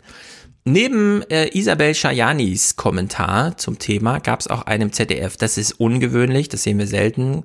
Chefe Peter Frey hat selbst kommentiert. Und wir hören Peter Frey zum Thema. Ich finde, er denkt es alles ein bisschen zu kompliziert und auch rein aus der Protagonistenperspektive. Diese Kritik haben wir uns aber schon so oft gemacht, dass wir uns den Kommentar einfach anhören und uns also dabei denken. Lange ist es ja nicht her, da hätte Deutschland mit Finanzminister Schäuble die Gruppe der selbsternannten Sparsamen angeführt. Stimmt. So rief es jetzt die Gegner auf den Plan, dass Macron und die so lange zögerliche Kanzlerin eine neue finanzpolitische Ära in der EU einleiten wollten. So entstand eine neue Allianz der marktliberalen Skeptiker. Sie löste das eigenwillige Großbritannien ab. Das hatten sich die europäischen Schwergewichte in Paris und Berlin anders vorgestellt. Als ja, würde er. Geburtswehen gehen nie ja. ohne Schmerzen von sich. Also es war eigentlich zu erwarten, dass irgendjemand den mhm. Posten von Großbritannien einnimmt. Ja, aber die Art und Weise, wie er die Protagonisten benennt, dann Zuschreibungen macht und dann eine Wertung abgibt, erinnert mich so an äh, Theaterkritiken im Feuilleton. wenn man zu nah ja, wenn am Schauspiel die Haltung, Wenn die. Haltung von Merkel anders gewesen wäre, hätte er das wahrscheinlich ja. auch noch gut gefunden. Ja, also. Da hätte er auch positive Worte zugefunden. Naja, er fährt ja so auf diesem SPD-Ticket durch die Medienlandschaft. In der Hinsicht muss er hier nochmal diese, das ist aber interessant, dass die Merkel gar nicht mehr bei Linie, bei ihrer Linie ist, die wir ja immer falsch fanden, ja, dass er das so rumbaut. Das habe ich verstanden, ja, warum er das macht, aber ansonsten einfach ein bisschen zu komisch. Peter Frey jedenfalls ähm, auch hier, äh, ich will nicht sagen falsch rum kommentiert, ja, aber schon so ein bisschen komisch. Die EU ist egoistischer, nationaler und schwerer steuerbar geworden. Auch weil der Macron-Merkel-Motor allzu spät angesprungen ist. So fehlt heute ein eindeutiges Machtzentrum.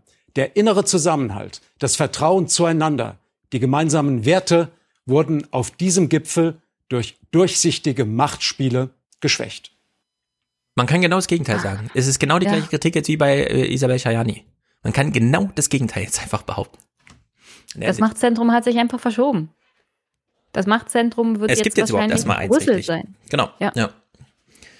Ja, es ist wirklich verrückt, ja. Also die haben da einen ganz anderen EU-Gipfel gesehen als ich. Und da sie selber nicht näher dran waren als ich, sondern auch nur SMS-Kontakte zu irgendwem haben und dann daraus so Berichte gemacht haben, würde ich sagen, es steht Aussage gegen Aussage.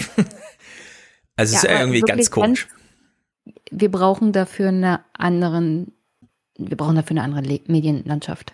Für Brüssel, ja. für ja, Europa brauchen wir eine andere Sicht. Das kann man nicht aus Das geht so einfach machen, nicht. Das geht so einfach nicht mehr. Mhm. Das ist das ist einfach schlecht. Du bist dann als Bürger auch schlecht informiert. Mhm. Ja, ich meine, Horse Race in Deutschland macht Sinn irgendwie, weil die Parteien stehen um einen Wettkampf gegenüber und dann kommt eine Wahl und da wird genau dieses Machtverhältnis ausgewürfelt. Nur Horse Race in, bei Brüssel, das funktioniert nicht. Also nur weil man da Protagonisten glaubt zu erkennen und einen Konflikt irgendwie sieht, kann man da nicht einfach mit dieser Methodik fortfahren, ja? Also es ist wirklich ein bisschen komisch.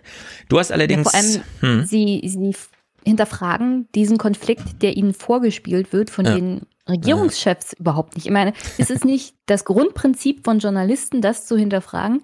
Hinterfragt doch mal, warum spielen sie das vor? Sind sie hm. überhaupt so mächtig und haben sie überhaupt erreicht, was sie wollten? Hier wird überhaupt nichts hinterfragt. Es wird einfach nur das Theaterstück abgekauft und ja. das war's dann. Und hinter die Bühne wird überhaupt nicht geguckt. Es ist genau so, wie du sagst. Es wird das Theaterstück, das aufgeführt wird, einfach abgekauft. Da, da, findet gar nichts weiter statt. Da setzt man sich in die erste Reihe und schaut sich das an und dann danach erzählt man, was man gesehen hat. Du hast ja sehr gute Clips mitgebracht, zum Beispiel von diesem Nölke. Ich kannte den gar nicht. Das ist irgendwie ja, so ein wir, wir haben ja jetzt uh, unendlich viele Journalisten und Kommentare mhm. gehört, die sich damit beschäftigen, wie zerstritten und nationalistisch und ich bezogen dieser EU-Gipfel war und dass wir jetzt eigentlich aus ja. Brüssel weggehen mit einem Ergebnis, das heißt eigentlich so kurz davor, dass Europa scheitert. Mhm. Und ähm, hin und wieder guckt man ja bei Phoenix auch rein. und die hatten mal einen anderen Politikwissenschaftler, der sich anders dazu geäußert hat. Das ist jetzt vom 21.07. nach den Verkündigungen der EU-Gipfelergebnisse. Mhm, also am und Dienstag, am Ergebnistag, ja, genau. Am Dienstag kommen wir da mal rein. Ja. Das sei ein großer Schritt für Europa, ein großer Schritt Richtung Erholung, sagt Ursula von der Leyen. Im, im, im Studio in Bonn begrüße ich Professor Andreas Nölke, Politikwissenschaftler von der Universität Frankfurt. Guten Morgen bei hm. König. Hier, mein Frankfurt. Ja, also wir haben den Optimismus der äh, handelnden Politiker gehört. Ähm, da ist unisono davon die Rede. Ja, wir hören gerade auch, der Phoenix-Journalist ist ein bisschen skeptisch, was den Optimismus angeht. Dass das, was da beschlossen wurde heute früh, eine historische Zäsur darstellt. Äh, Professor Nölke, könnten Sie vielleicht noch mal erläutern, an welchen Punkten das tatsächlich gilt? Genau, also kurzfristig auf jeden Fall, dass dieser Fonds zustande gekommen ist, äh, dass er massiv ausgefallen ist oder relativ massiv, immerhin für die nächsten drei Jahre ungefähr eine Verdoppelung des äh, EU-Budgets. Das ist also erstmal kurzfristig durchaus äh, ein Aspekt. Langfristig geht es vor allen Dingen darum, dass die Europäische Union Kredite äh, aufnehmen kann, äh, sich stärker verschulden kann, dass sie äh, eigene Steuern zusätzlich bekommt. Das sind Dinge, die langfristig noch sehr wichtig sein können. Mhm. Ja, sensationell. Er hat gar nichts also zu dem Verhältnis von Krediten und Zuschüssen gesagt. Und er hat nichts gesagt über die Streitigkeiten der verschiedenen Regierungschefs. Ja, wirklich. Und wie sind alle egoistisch ihren eigenen. Hat der etwa einen anderen Gipfel gesehen als die Journalisten? also wirklich gut. Der hat sich wahrscheinlich nicht äh, vor den Fernseher gesetzt und ARD mm. geguckt, sondern hat so zwischen den Zeilen gelesen, was so ja. aus dem aus Brüssel rauskam. Genau, und er baut das, das Argument das hier nochmal aus. Das dann. ist zusammengefasst mhm. nochmal, was historisch hier passiert ist. Ja.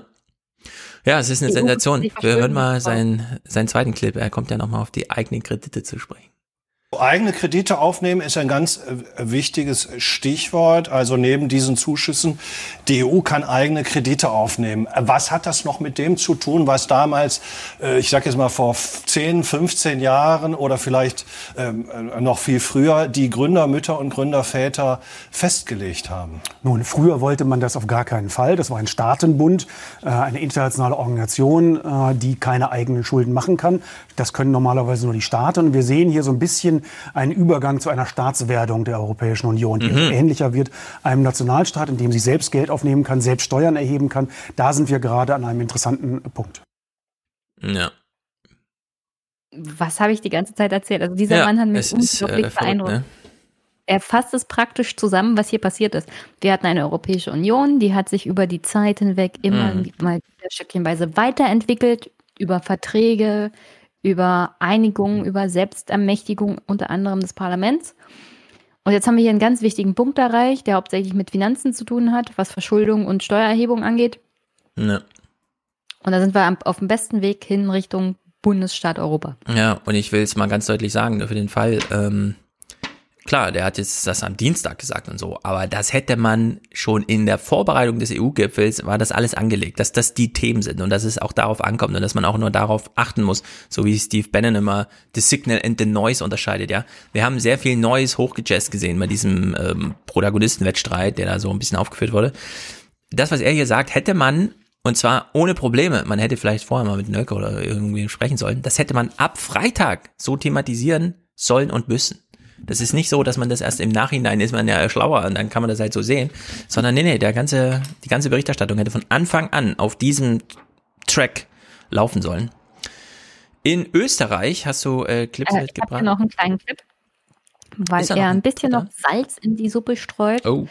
Weil wir hatten vor kurzem ja eine Entscheidung des Bundesverfassungsgerichts mhm. bezüglich von so europäischen Zahlungssachen, unter anderem der, der, der Zentralbank, wo mhm. die wo das Bundesverfassungsgericht gesagt hat, hm, das muss mal hier demokratisch geregelt werden, das Parlament und die Regierung müssen da mal hingucken. Und er bringt hier mal an, ja, es gibt da solche Sachen wie Verträge noch und es gibt sowas wie Gerichte. Also ja. in Zukunft werden wir vielleicht noch den ein oder anderen Battle, unter anderem auf der Ebene des Bundesverfassungsgerichts zu erwarten haben. Mhm. Wobei die jetzt schon aufgegeben haben, ne, beim letzten Äh? Mai-Urteil, so ein bisschen.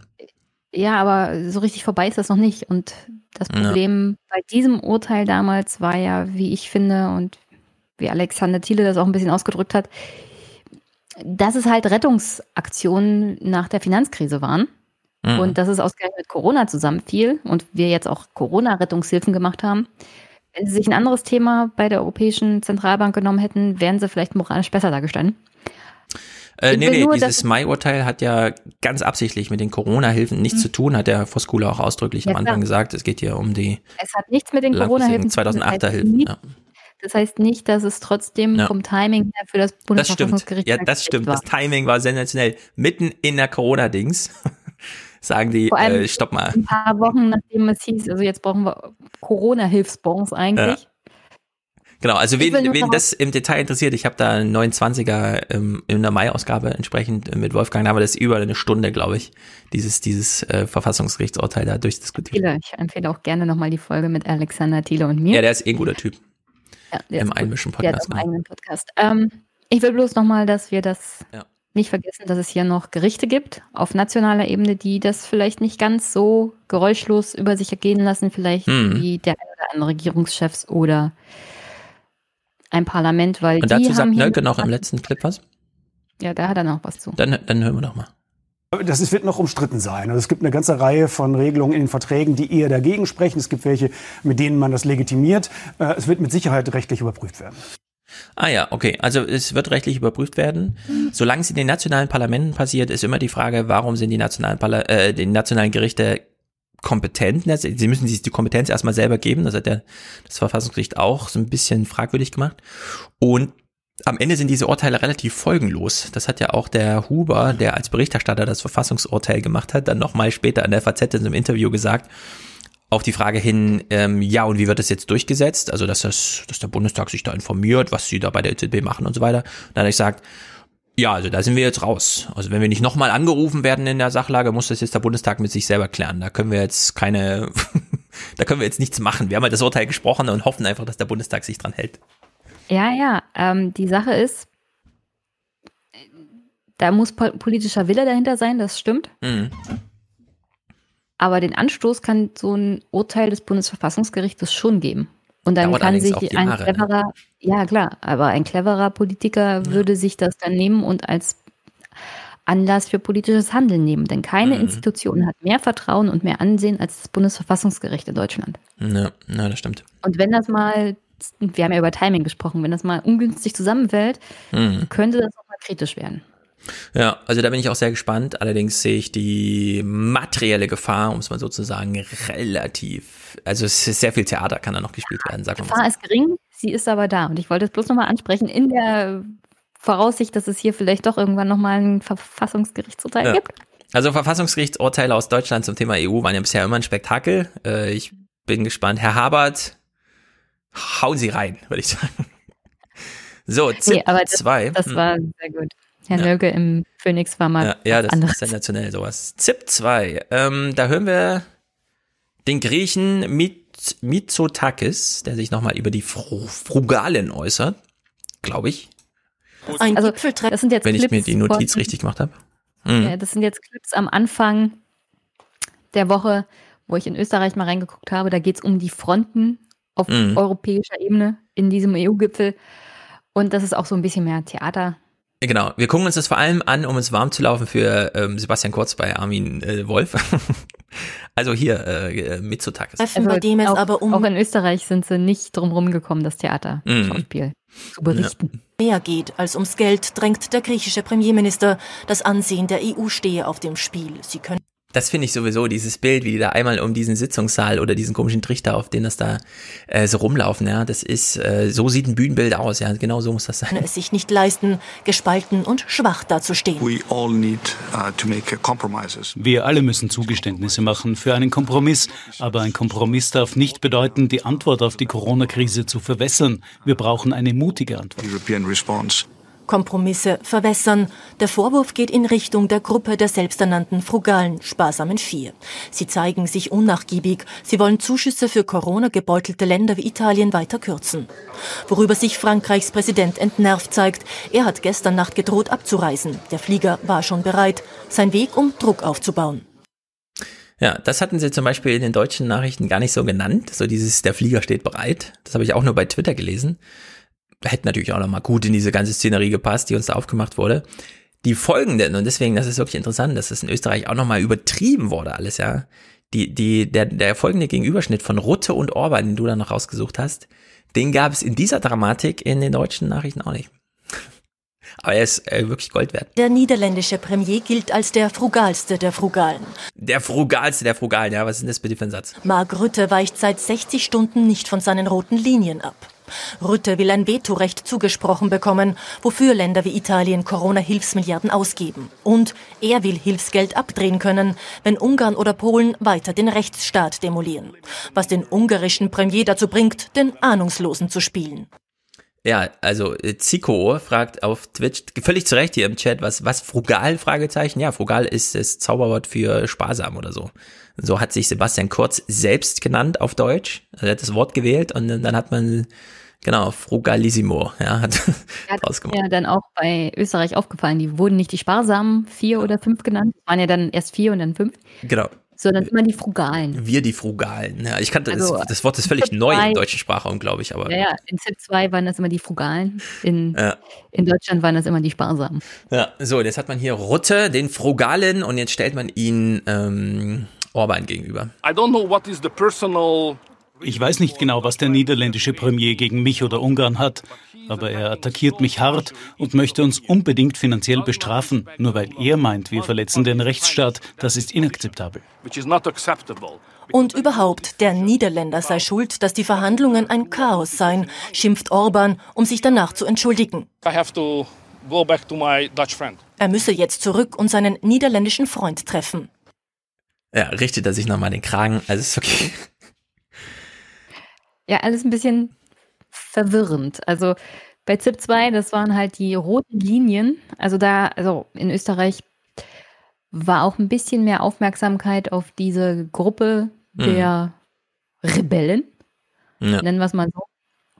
Und da hat man noch das eine oder andere aus ihrer Sicht sozusagen erfahren. Mhm. Es wird aber auch viel kritischer nachgefragt, weil äh, Kurz war ja dann mehrmals am Anfang, am 17 am 17. Juli bei ZIP2 im Gespräch, zugeschaltet aus Brüssel und dann am 21., nachdem alles vorbei war, in einem längeren Gespräch mhm. im Studio in Österreich.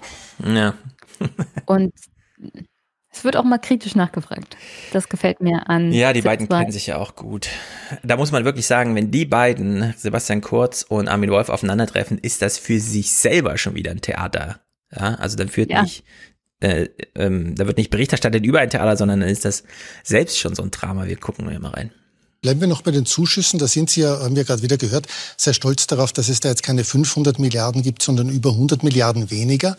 Aber alle führenden EU-Experten, auch in Österreich, von Thomas Wieser bis zu Stefan Lehne, sagen, das ist ein Fehler, weil die Zuschüsse den Krisenländern viel mehr bringen als noch mehr Kredite. Irren die alle? Nein, die haben vollkommen recht. Den, den Ländern bringt das viel mehr. Italien, Griechenland.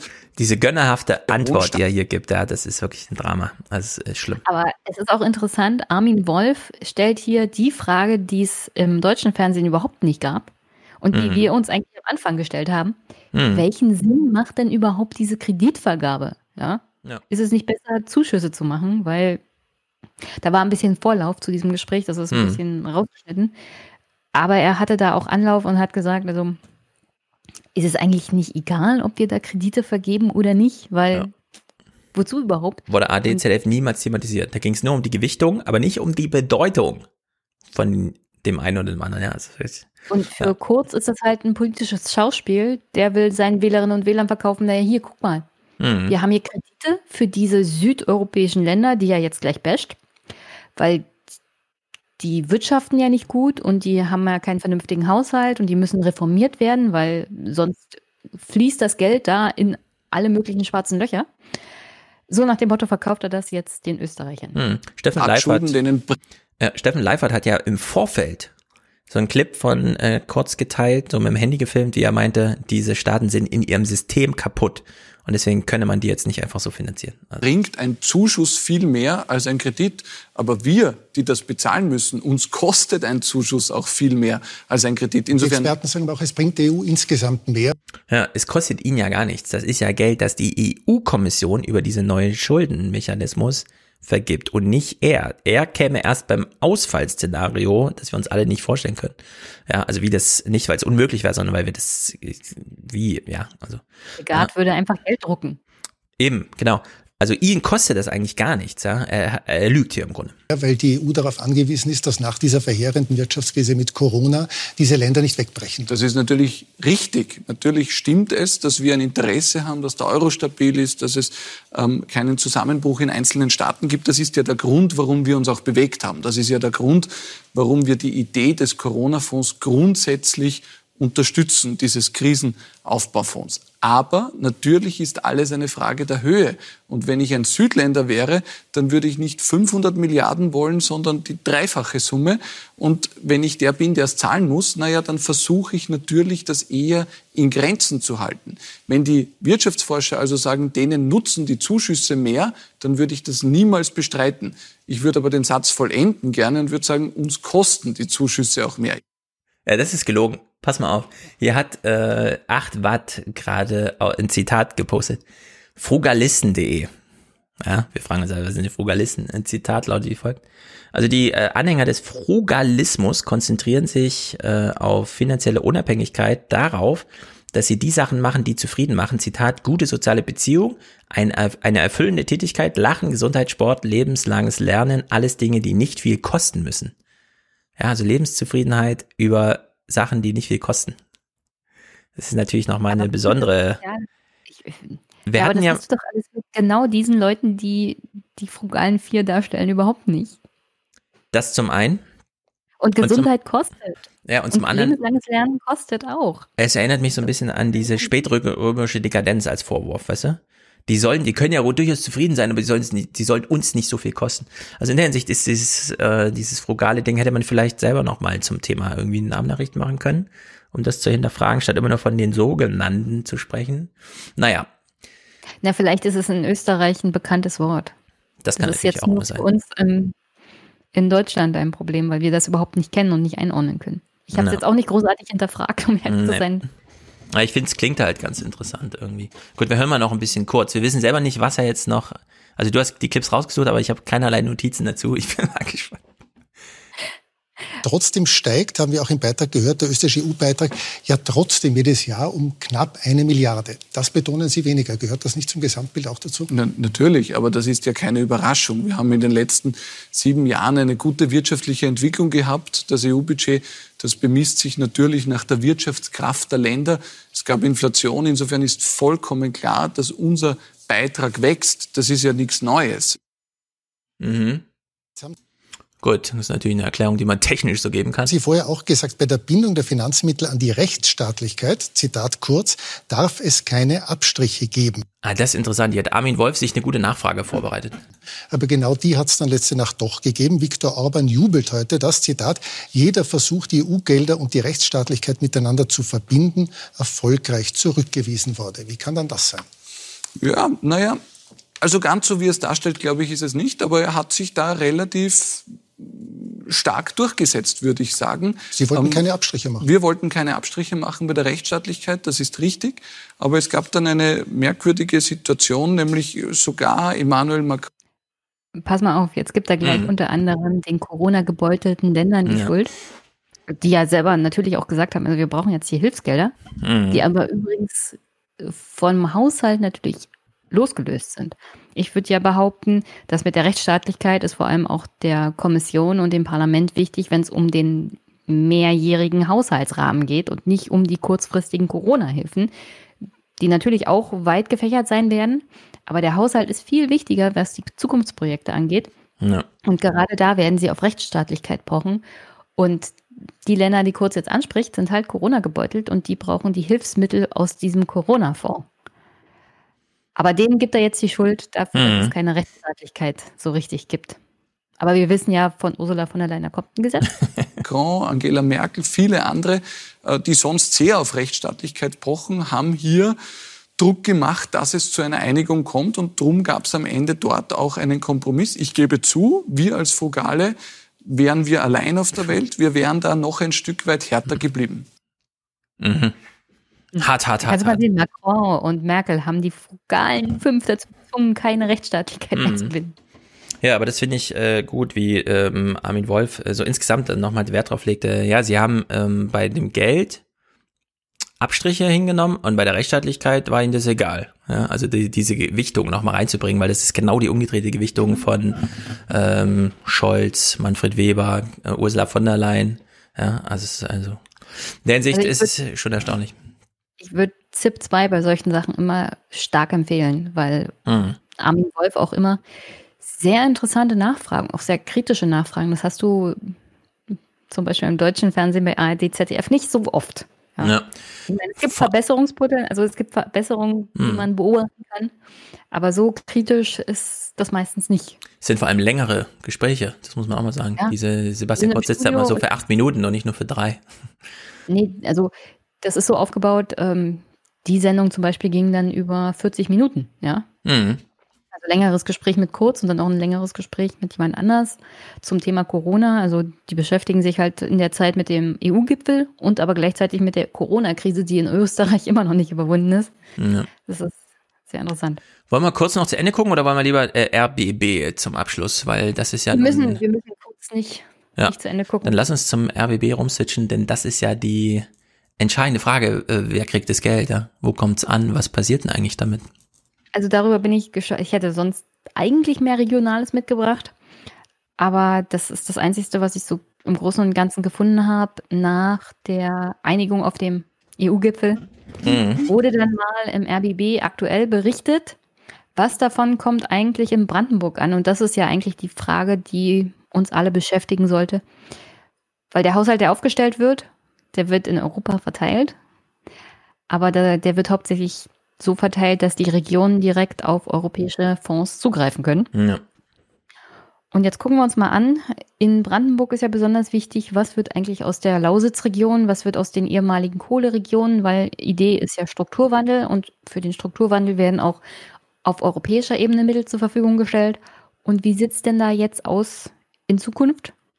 Nicht der Teil, der Corona betrifft, sondern vor allem der Teil, der den Haushalt für die nächsten sieben Jahre betrifft. Mhm. Ja, für die einen ging es jetzt so wie auf dem Bazar. Vom Gipfel des Geizes ist da auch die Rede. Und schwindelig wird einem sowieso bei den Summen, die in Brüssel verhandelt wurden. Doch nun will man ja wissen, was bringt der Marathon-Gipfel eigentlich fürs eigene Land? Was ist mit den Milliarden Euro, die die EU-Kommission noch im Mai den Braunkohlerevieren in Aussicht gestellt hat? Die Kürzungen letzte Nacht haben definitiv Auswirkungen auf viele geplante Investitionstöpfe. Theresa Majerovic beginnt mit dem Positiven. 650 Millionen Euro für Ostdeutschland hat Bundeskanzlerin Merkel auf dem EU-Gipfel ausgehandelt. Es ist eine Sonderzahlung, um Wachstum und Arbeitsplätze zu fördern. Weitere 500 Millionen Euro sind dem Entwurf zufolge für die ländliche Entwicklung vorgesehen. Brandenburg freut sich darüber, hat man doch viel weniger Geld erwartet. Also die wichtigste Botschaft für Brandenburg ist, dass wir jetzt äh, Klarheit haben, dass die Strukturförderung, die ja für uns so wichtig ist, auch in den nächsten sieben Jahren äh, weitergeht. Ja. So weit, so gut zu dem Positiven pro. Es gibt 650 Millionen Hm. für die Entwicklung und nochmal weitere 500 Millionen für den ländlichen Raum. Klingt erstmal gut. Ja, das wird, äh, sagen wir mal so, ich weiß ja auch gleich, was als zweiter Clip noch kommt. Ähm, es wird ja unterschätzt, wie viel Geld tatsächlich aus Europa kommt. Ne? Das hatten wir ja im Aufwachen-Podcast auch immer mal. Hier so eine Kneipe, da so eine Ortsinitiative, die sich nochmal um eine Bushaltestelle kümmert. Und da ist immer irgendwie so ein bisschen EU-Geld dann mit drin. Und anders ist das ja bei so richtig großen strukturellen Änderungen, die Länder so ein bisschen mit sich selbst, weil das eben länderspezifisch beispielsweise, wie beim nächsten Clip, Kohle, ja, das da macht halt jedes Land sein eigenes Kohlesüppchen und da sieht das dann wieder ganz anders aus als bei diesen Zukunftsthemen. Das wird ja auch noch ein großes Thema, der Haushalt, ja, wie viel Digitalisierung, Bildung, Jugendarbeitslosigkeit und so. Und äh, so diese, diese Themen von früher, Strukturwandel durch Vernachlässigung von was weiß ich und so, da sieht die EU dann eben doch ganz anders aus. Ich war jedenfalls überrascht von diesen Zahlen, die da jetzt kommen. Und wir dürfen nicht vergessen, das ist hier nur der Ausschnitt für Brandenburg. Es Ja. gibt andere Regionen in anderen Ländern, zum Beispiel in Polen, da sieht es Ja. genauso aus. Damit bekommen Projekte in Grenzregionen Planungssicherheit.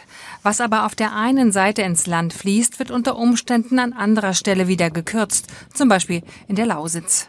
Denn der EU-Gipfel hat einen geplanten Milliardensegen für den Strukturwandel in den Kohlegebieten wieder zusammengestrichen. Der Strukturwandelfonds soll von 40 auf 10 Milliarden Euro gekürzt werden.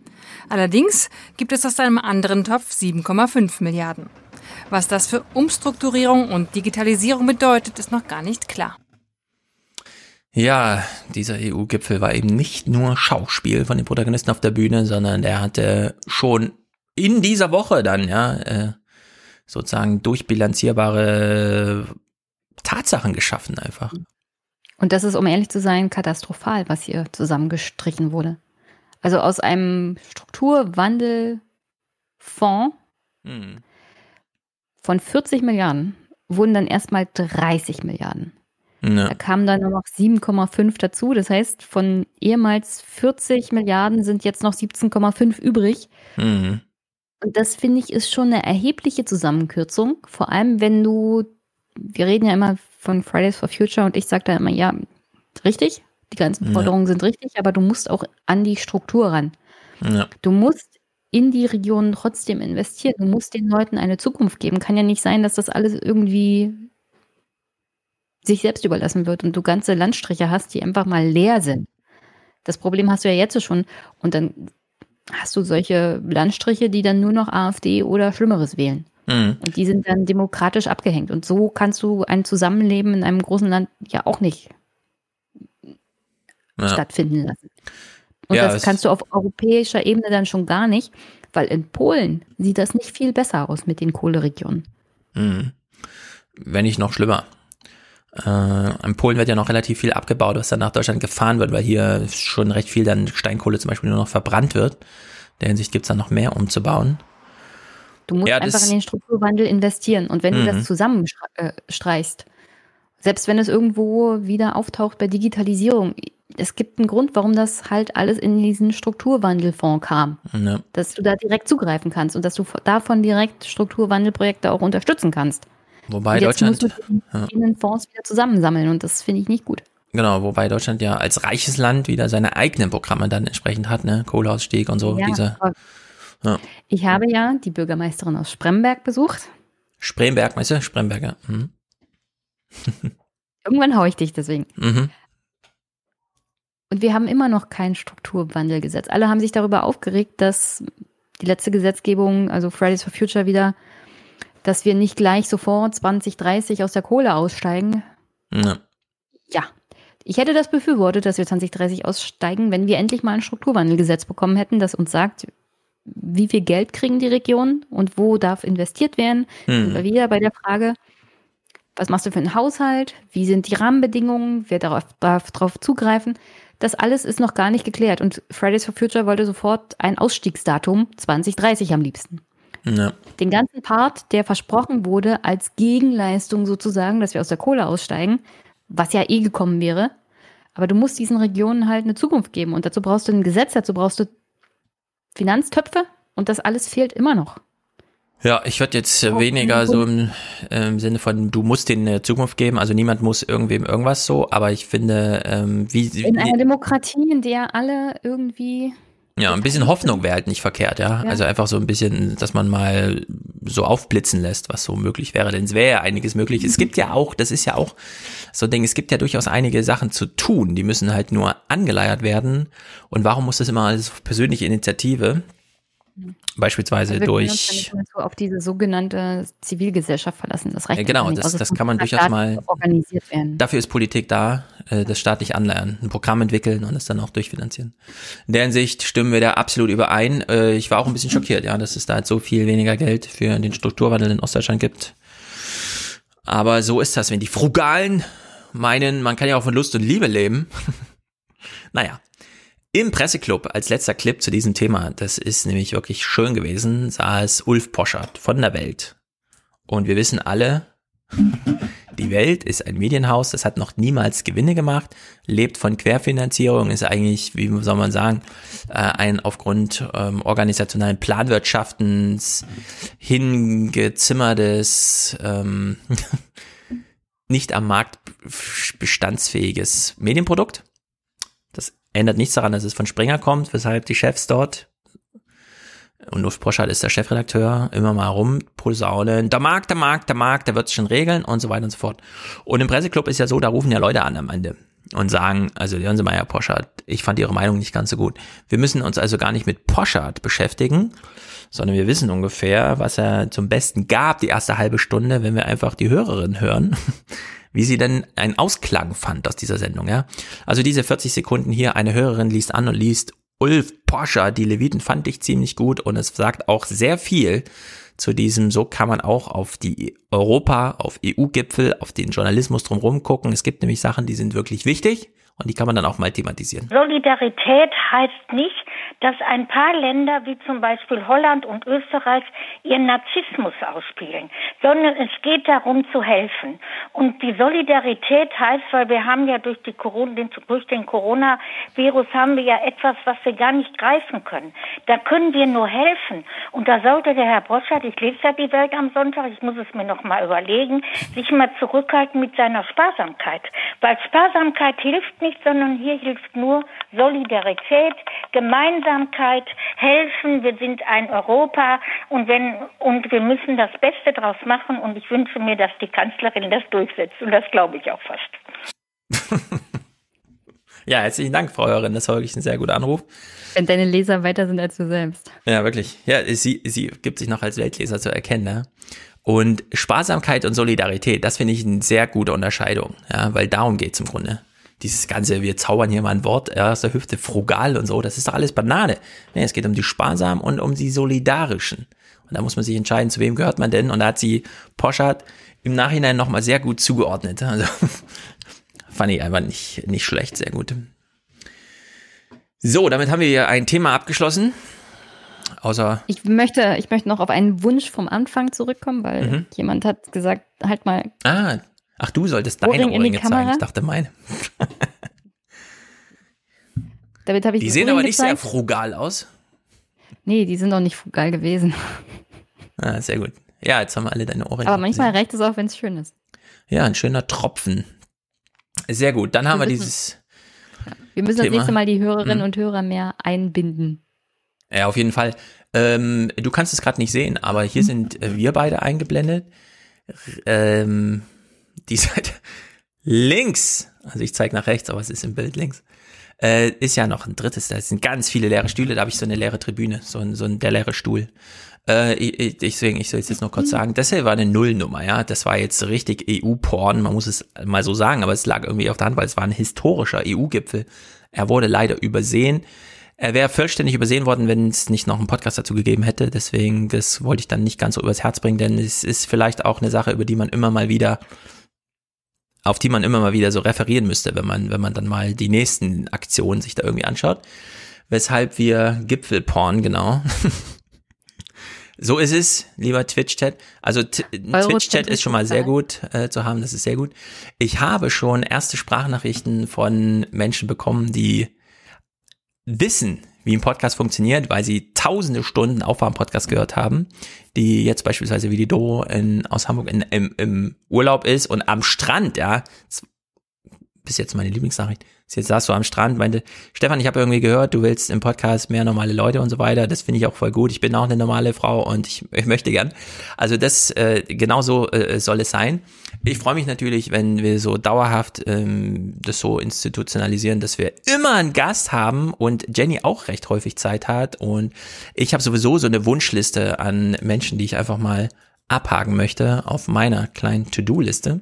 In der Hinsicht ist dieser Podcast hier offen es muss nur ein bisschen organisiert werden. Das ist vielleicht eine kleine Hürde, denn so wie es im Chat vorhin anklang, dass wenn der Podcast live ist, man sich dann so einwählt, das wäre vielleicht ein bisschen zu spontan. kann man dann später mal testen, sowas, ja, vielleicht so für die dritte Stunde oder so, dass man sagt, es war für uns alle anstrengend, aber jetzt plaudern wir noch ein bisschen. Aber äh, so dieses geplante, ja, dass man sich einfach meldet auf dieser Nummer, die ich da angegeben habe, es ist die gleiche Telefonnummer, die ihr auch schon aus dem Aufwärm-Podcast äh, kennt, dass man, dass man sich da einfach meldet bei mir und wir dann hier Podcast machen, so wie ihr es kennt und immer schon mal mitreden wolltet, denn das finde ich das sensationellste überhaupt, auch aus den vielen Aufwachen-Podcasts oder aus der Geschichte des Aufwachen-Podcasts. Ein Erbe davon ist auch, dass sehr viele Leute jetzt mit fertiger Podcast-Ausrüstung zu Hause sitzen und der letzte Kicker noch fehlt. Und den äh, kann man durchaus hier sich abholen. Es wurde noch gefragt, wann ich meine Sommerpause beende. Ja. Seit Juni nichts mehr passiert. Was ist denn los beim Einmischen? Ich habe den ganzen Juli jetzt Pause. Also, soweit ich ja das jetzt. sehe. Ist auch schon ja, der 26. Ist schon der 26. noch diese Woche. Und am Wochenende, 1. 2. August, nehme ich schon wieder eine Folge auf mit Katharina Nockhuhn. Ah, sehr gut. Sie macht ja auch eine lange, lange Pause. Ja, ja. Hat sie ja schon äh, gemerkt. Sie, sie, ist ja auch viel beschäftigt mit ihrem Buch jetzt. Mm, ja, sensationell. Aber darüber reden wir. Also ich habe mir ihr Buch besorgt und ich werde sie mal über Verschwörungstheorien und YouTubes Rolle dabei. Ja. Vielleicht mache ich da den Dreh. Ja. Und dann bin ich am 3. August mit Einmischen wieder online. Sehr gut. Und weil ich ja leider nicht dazu gekommen bin, bei der 444. Folge Aufwachen, mm. mich auch zu verabschieden, so wie Paul, mm. Ja, jetzt keine Abschiede mehr. Jetzt wird hier nur noch nach vorn geschaut. Das war auch genug ja, Verabschiedung jetzt die ganze Zeit. Jetzt wird nach vorn geschaut. Aber ja, ich möchte an der Stelle auch nochmal sagen, das ist, wie ich zum Podcasten gekommen bin, ist ja auch über Aufwachen gewesen. Und ich bin für mich auch sehr geehrt, dass Stefan mich hier gefragt hat. Ja. Du bist immer noch meine Lieblings-Podcast-Hörerin, Podcast-Macherin, muss ich ehrlich sagen. Habt ihr auch mein altes Mikro zur Verfügung gestellt? Heute übrigens, liebe Hörerinnen und Hörer, könnt ihr mal Könnt ihr ja mal Feedback geben, wie euch das neue Mikrofon gefällt, weil ich habe mir echt dekadenter Art und Weise einen Schuhe ja, besorgt. hat aufgerüstet auf das Thriller-Mikrofon. Mit dem wurde ja der Legende nach äh, Michael Jacksons Thriller aufgenommen. Das ist wahrscheinlich ja. das letzte Mikrofon. Mehr bezahle ich nicht für Mikrofon. Ja, ist ja auch nicht verkehrt. Hat ja schon 40 Jahre gehalten und wird auch als Bauweise noch ewig lange weiter. Ich, ich halte ja weiter viel von meinem Rode Broadcaster. Ja, ich habe dir ja meinen ja. verkauft. Ja. Ja, ich Viel Spaß damit. Gut. Das ist, das war, das war auch eine gute Empfehlung. Ich hatte, als, als du mir das damals empfohlen hast, mhm. geguckt habe, wie viel das kostet, dachte ich mir, so viel gibst du niemals für ein Mikrofon aus. Ja, also sind so 350 Euro ungefähr. Ja, ja. Aber es war ja. eine sehr gute Investition und jetzt an gute Hände weitergegeben. Genau, jetzt habe ich zwei und die 29er, ein Tag vor meinem Urlaub wird ja Wolfgang hier noch aufschlagen und da werden wir beide mal ordentlich mikrofoniert. Das hat mir bisher nicht so richtig gefallen. Ja. Bringt so ein Champagner auf mich? Ja, den Champagner haben wir schon zum Hochzeitstag hier getrunken. Ja, der ist schon, der ist schon weg. Die Nachbarschaft hat sich auch gefreut. So eine Flasche ist nämlich ganz schön groß, haben wir dann festgestellt. Äh, ja, sehr lustiger äh, Twitch-Chat hier, finde ich. Sehr gut. Lese ich jetzt nicht vor. Und ah, so lecker. Ja, wir haben, äh, oh, wir haben zum, zum Abschluss hier natürlich ein musikalisches Feuilleton, von wem niemand anderem als unserem lieben Musik Matthias. Und ich habe mir die Mühe gemacht, es so zu bauen, dass wir direkt im Stream, jetzt nicht einfach, und der Rest ist dann Post-Production oder so, sondern auch dieser Stream, liebe Twitcher, hört jetzt auf mit Matthias Musik. Und ich freue mich sehr, wenn wir uns im August dann alle wieder hören. Und dann wird's äh, hier nicht so monothematisch über so lange Zeit, das hat ja schon neue 20er Qualität, sondern dann werden hier Nachrichten geguckt. Und zwar von vorne bis hinten und von oben bis unten. Und ich freue mich sehr auf alle Menschen, die dann so nach und nach einfach mal denken, ich würde auch gerne mal mitmachen. Das wäre äh, mir eine sehr, sehr große Freude, hier nach und nach digital die Hände zu schütteln, denn Corona bleibt uns ja auch noch eine Weile. Also, vielen Dank an dich, Jenny, heute, dass du die spontane Zeit genommen hast. Ich wünsche allen, die es noch betrifft, einen schönen Urlaub, schönen Podcast, wieder Einstieg bei Jenny. Das trifft mich ja dann im Urlaub, das finde ich ganz gut, da habe ich was zu hören. Und wir hören jetzt alle Matthias Musik. Macht's gut!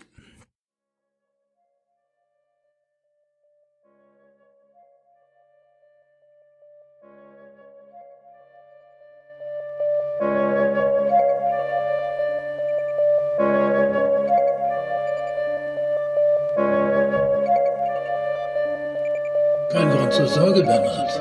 Wir werden nur von unseren früheren Taten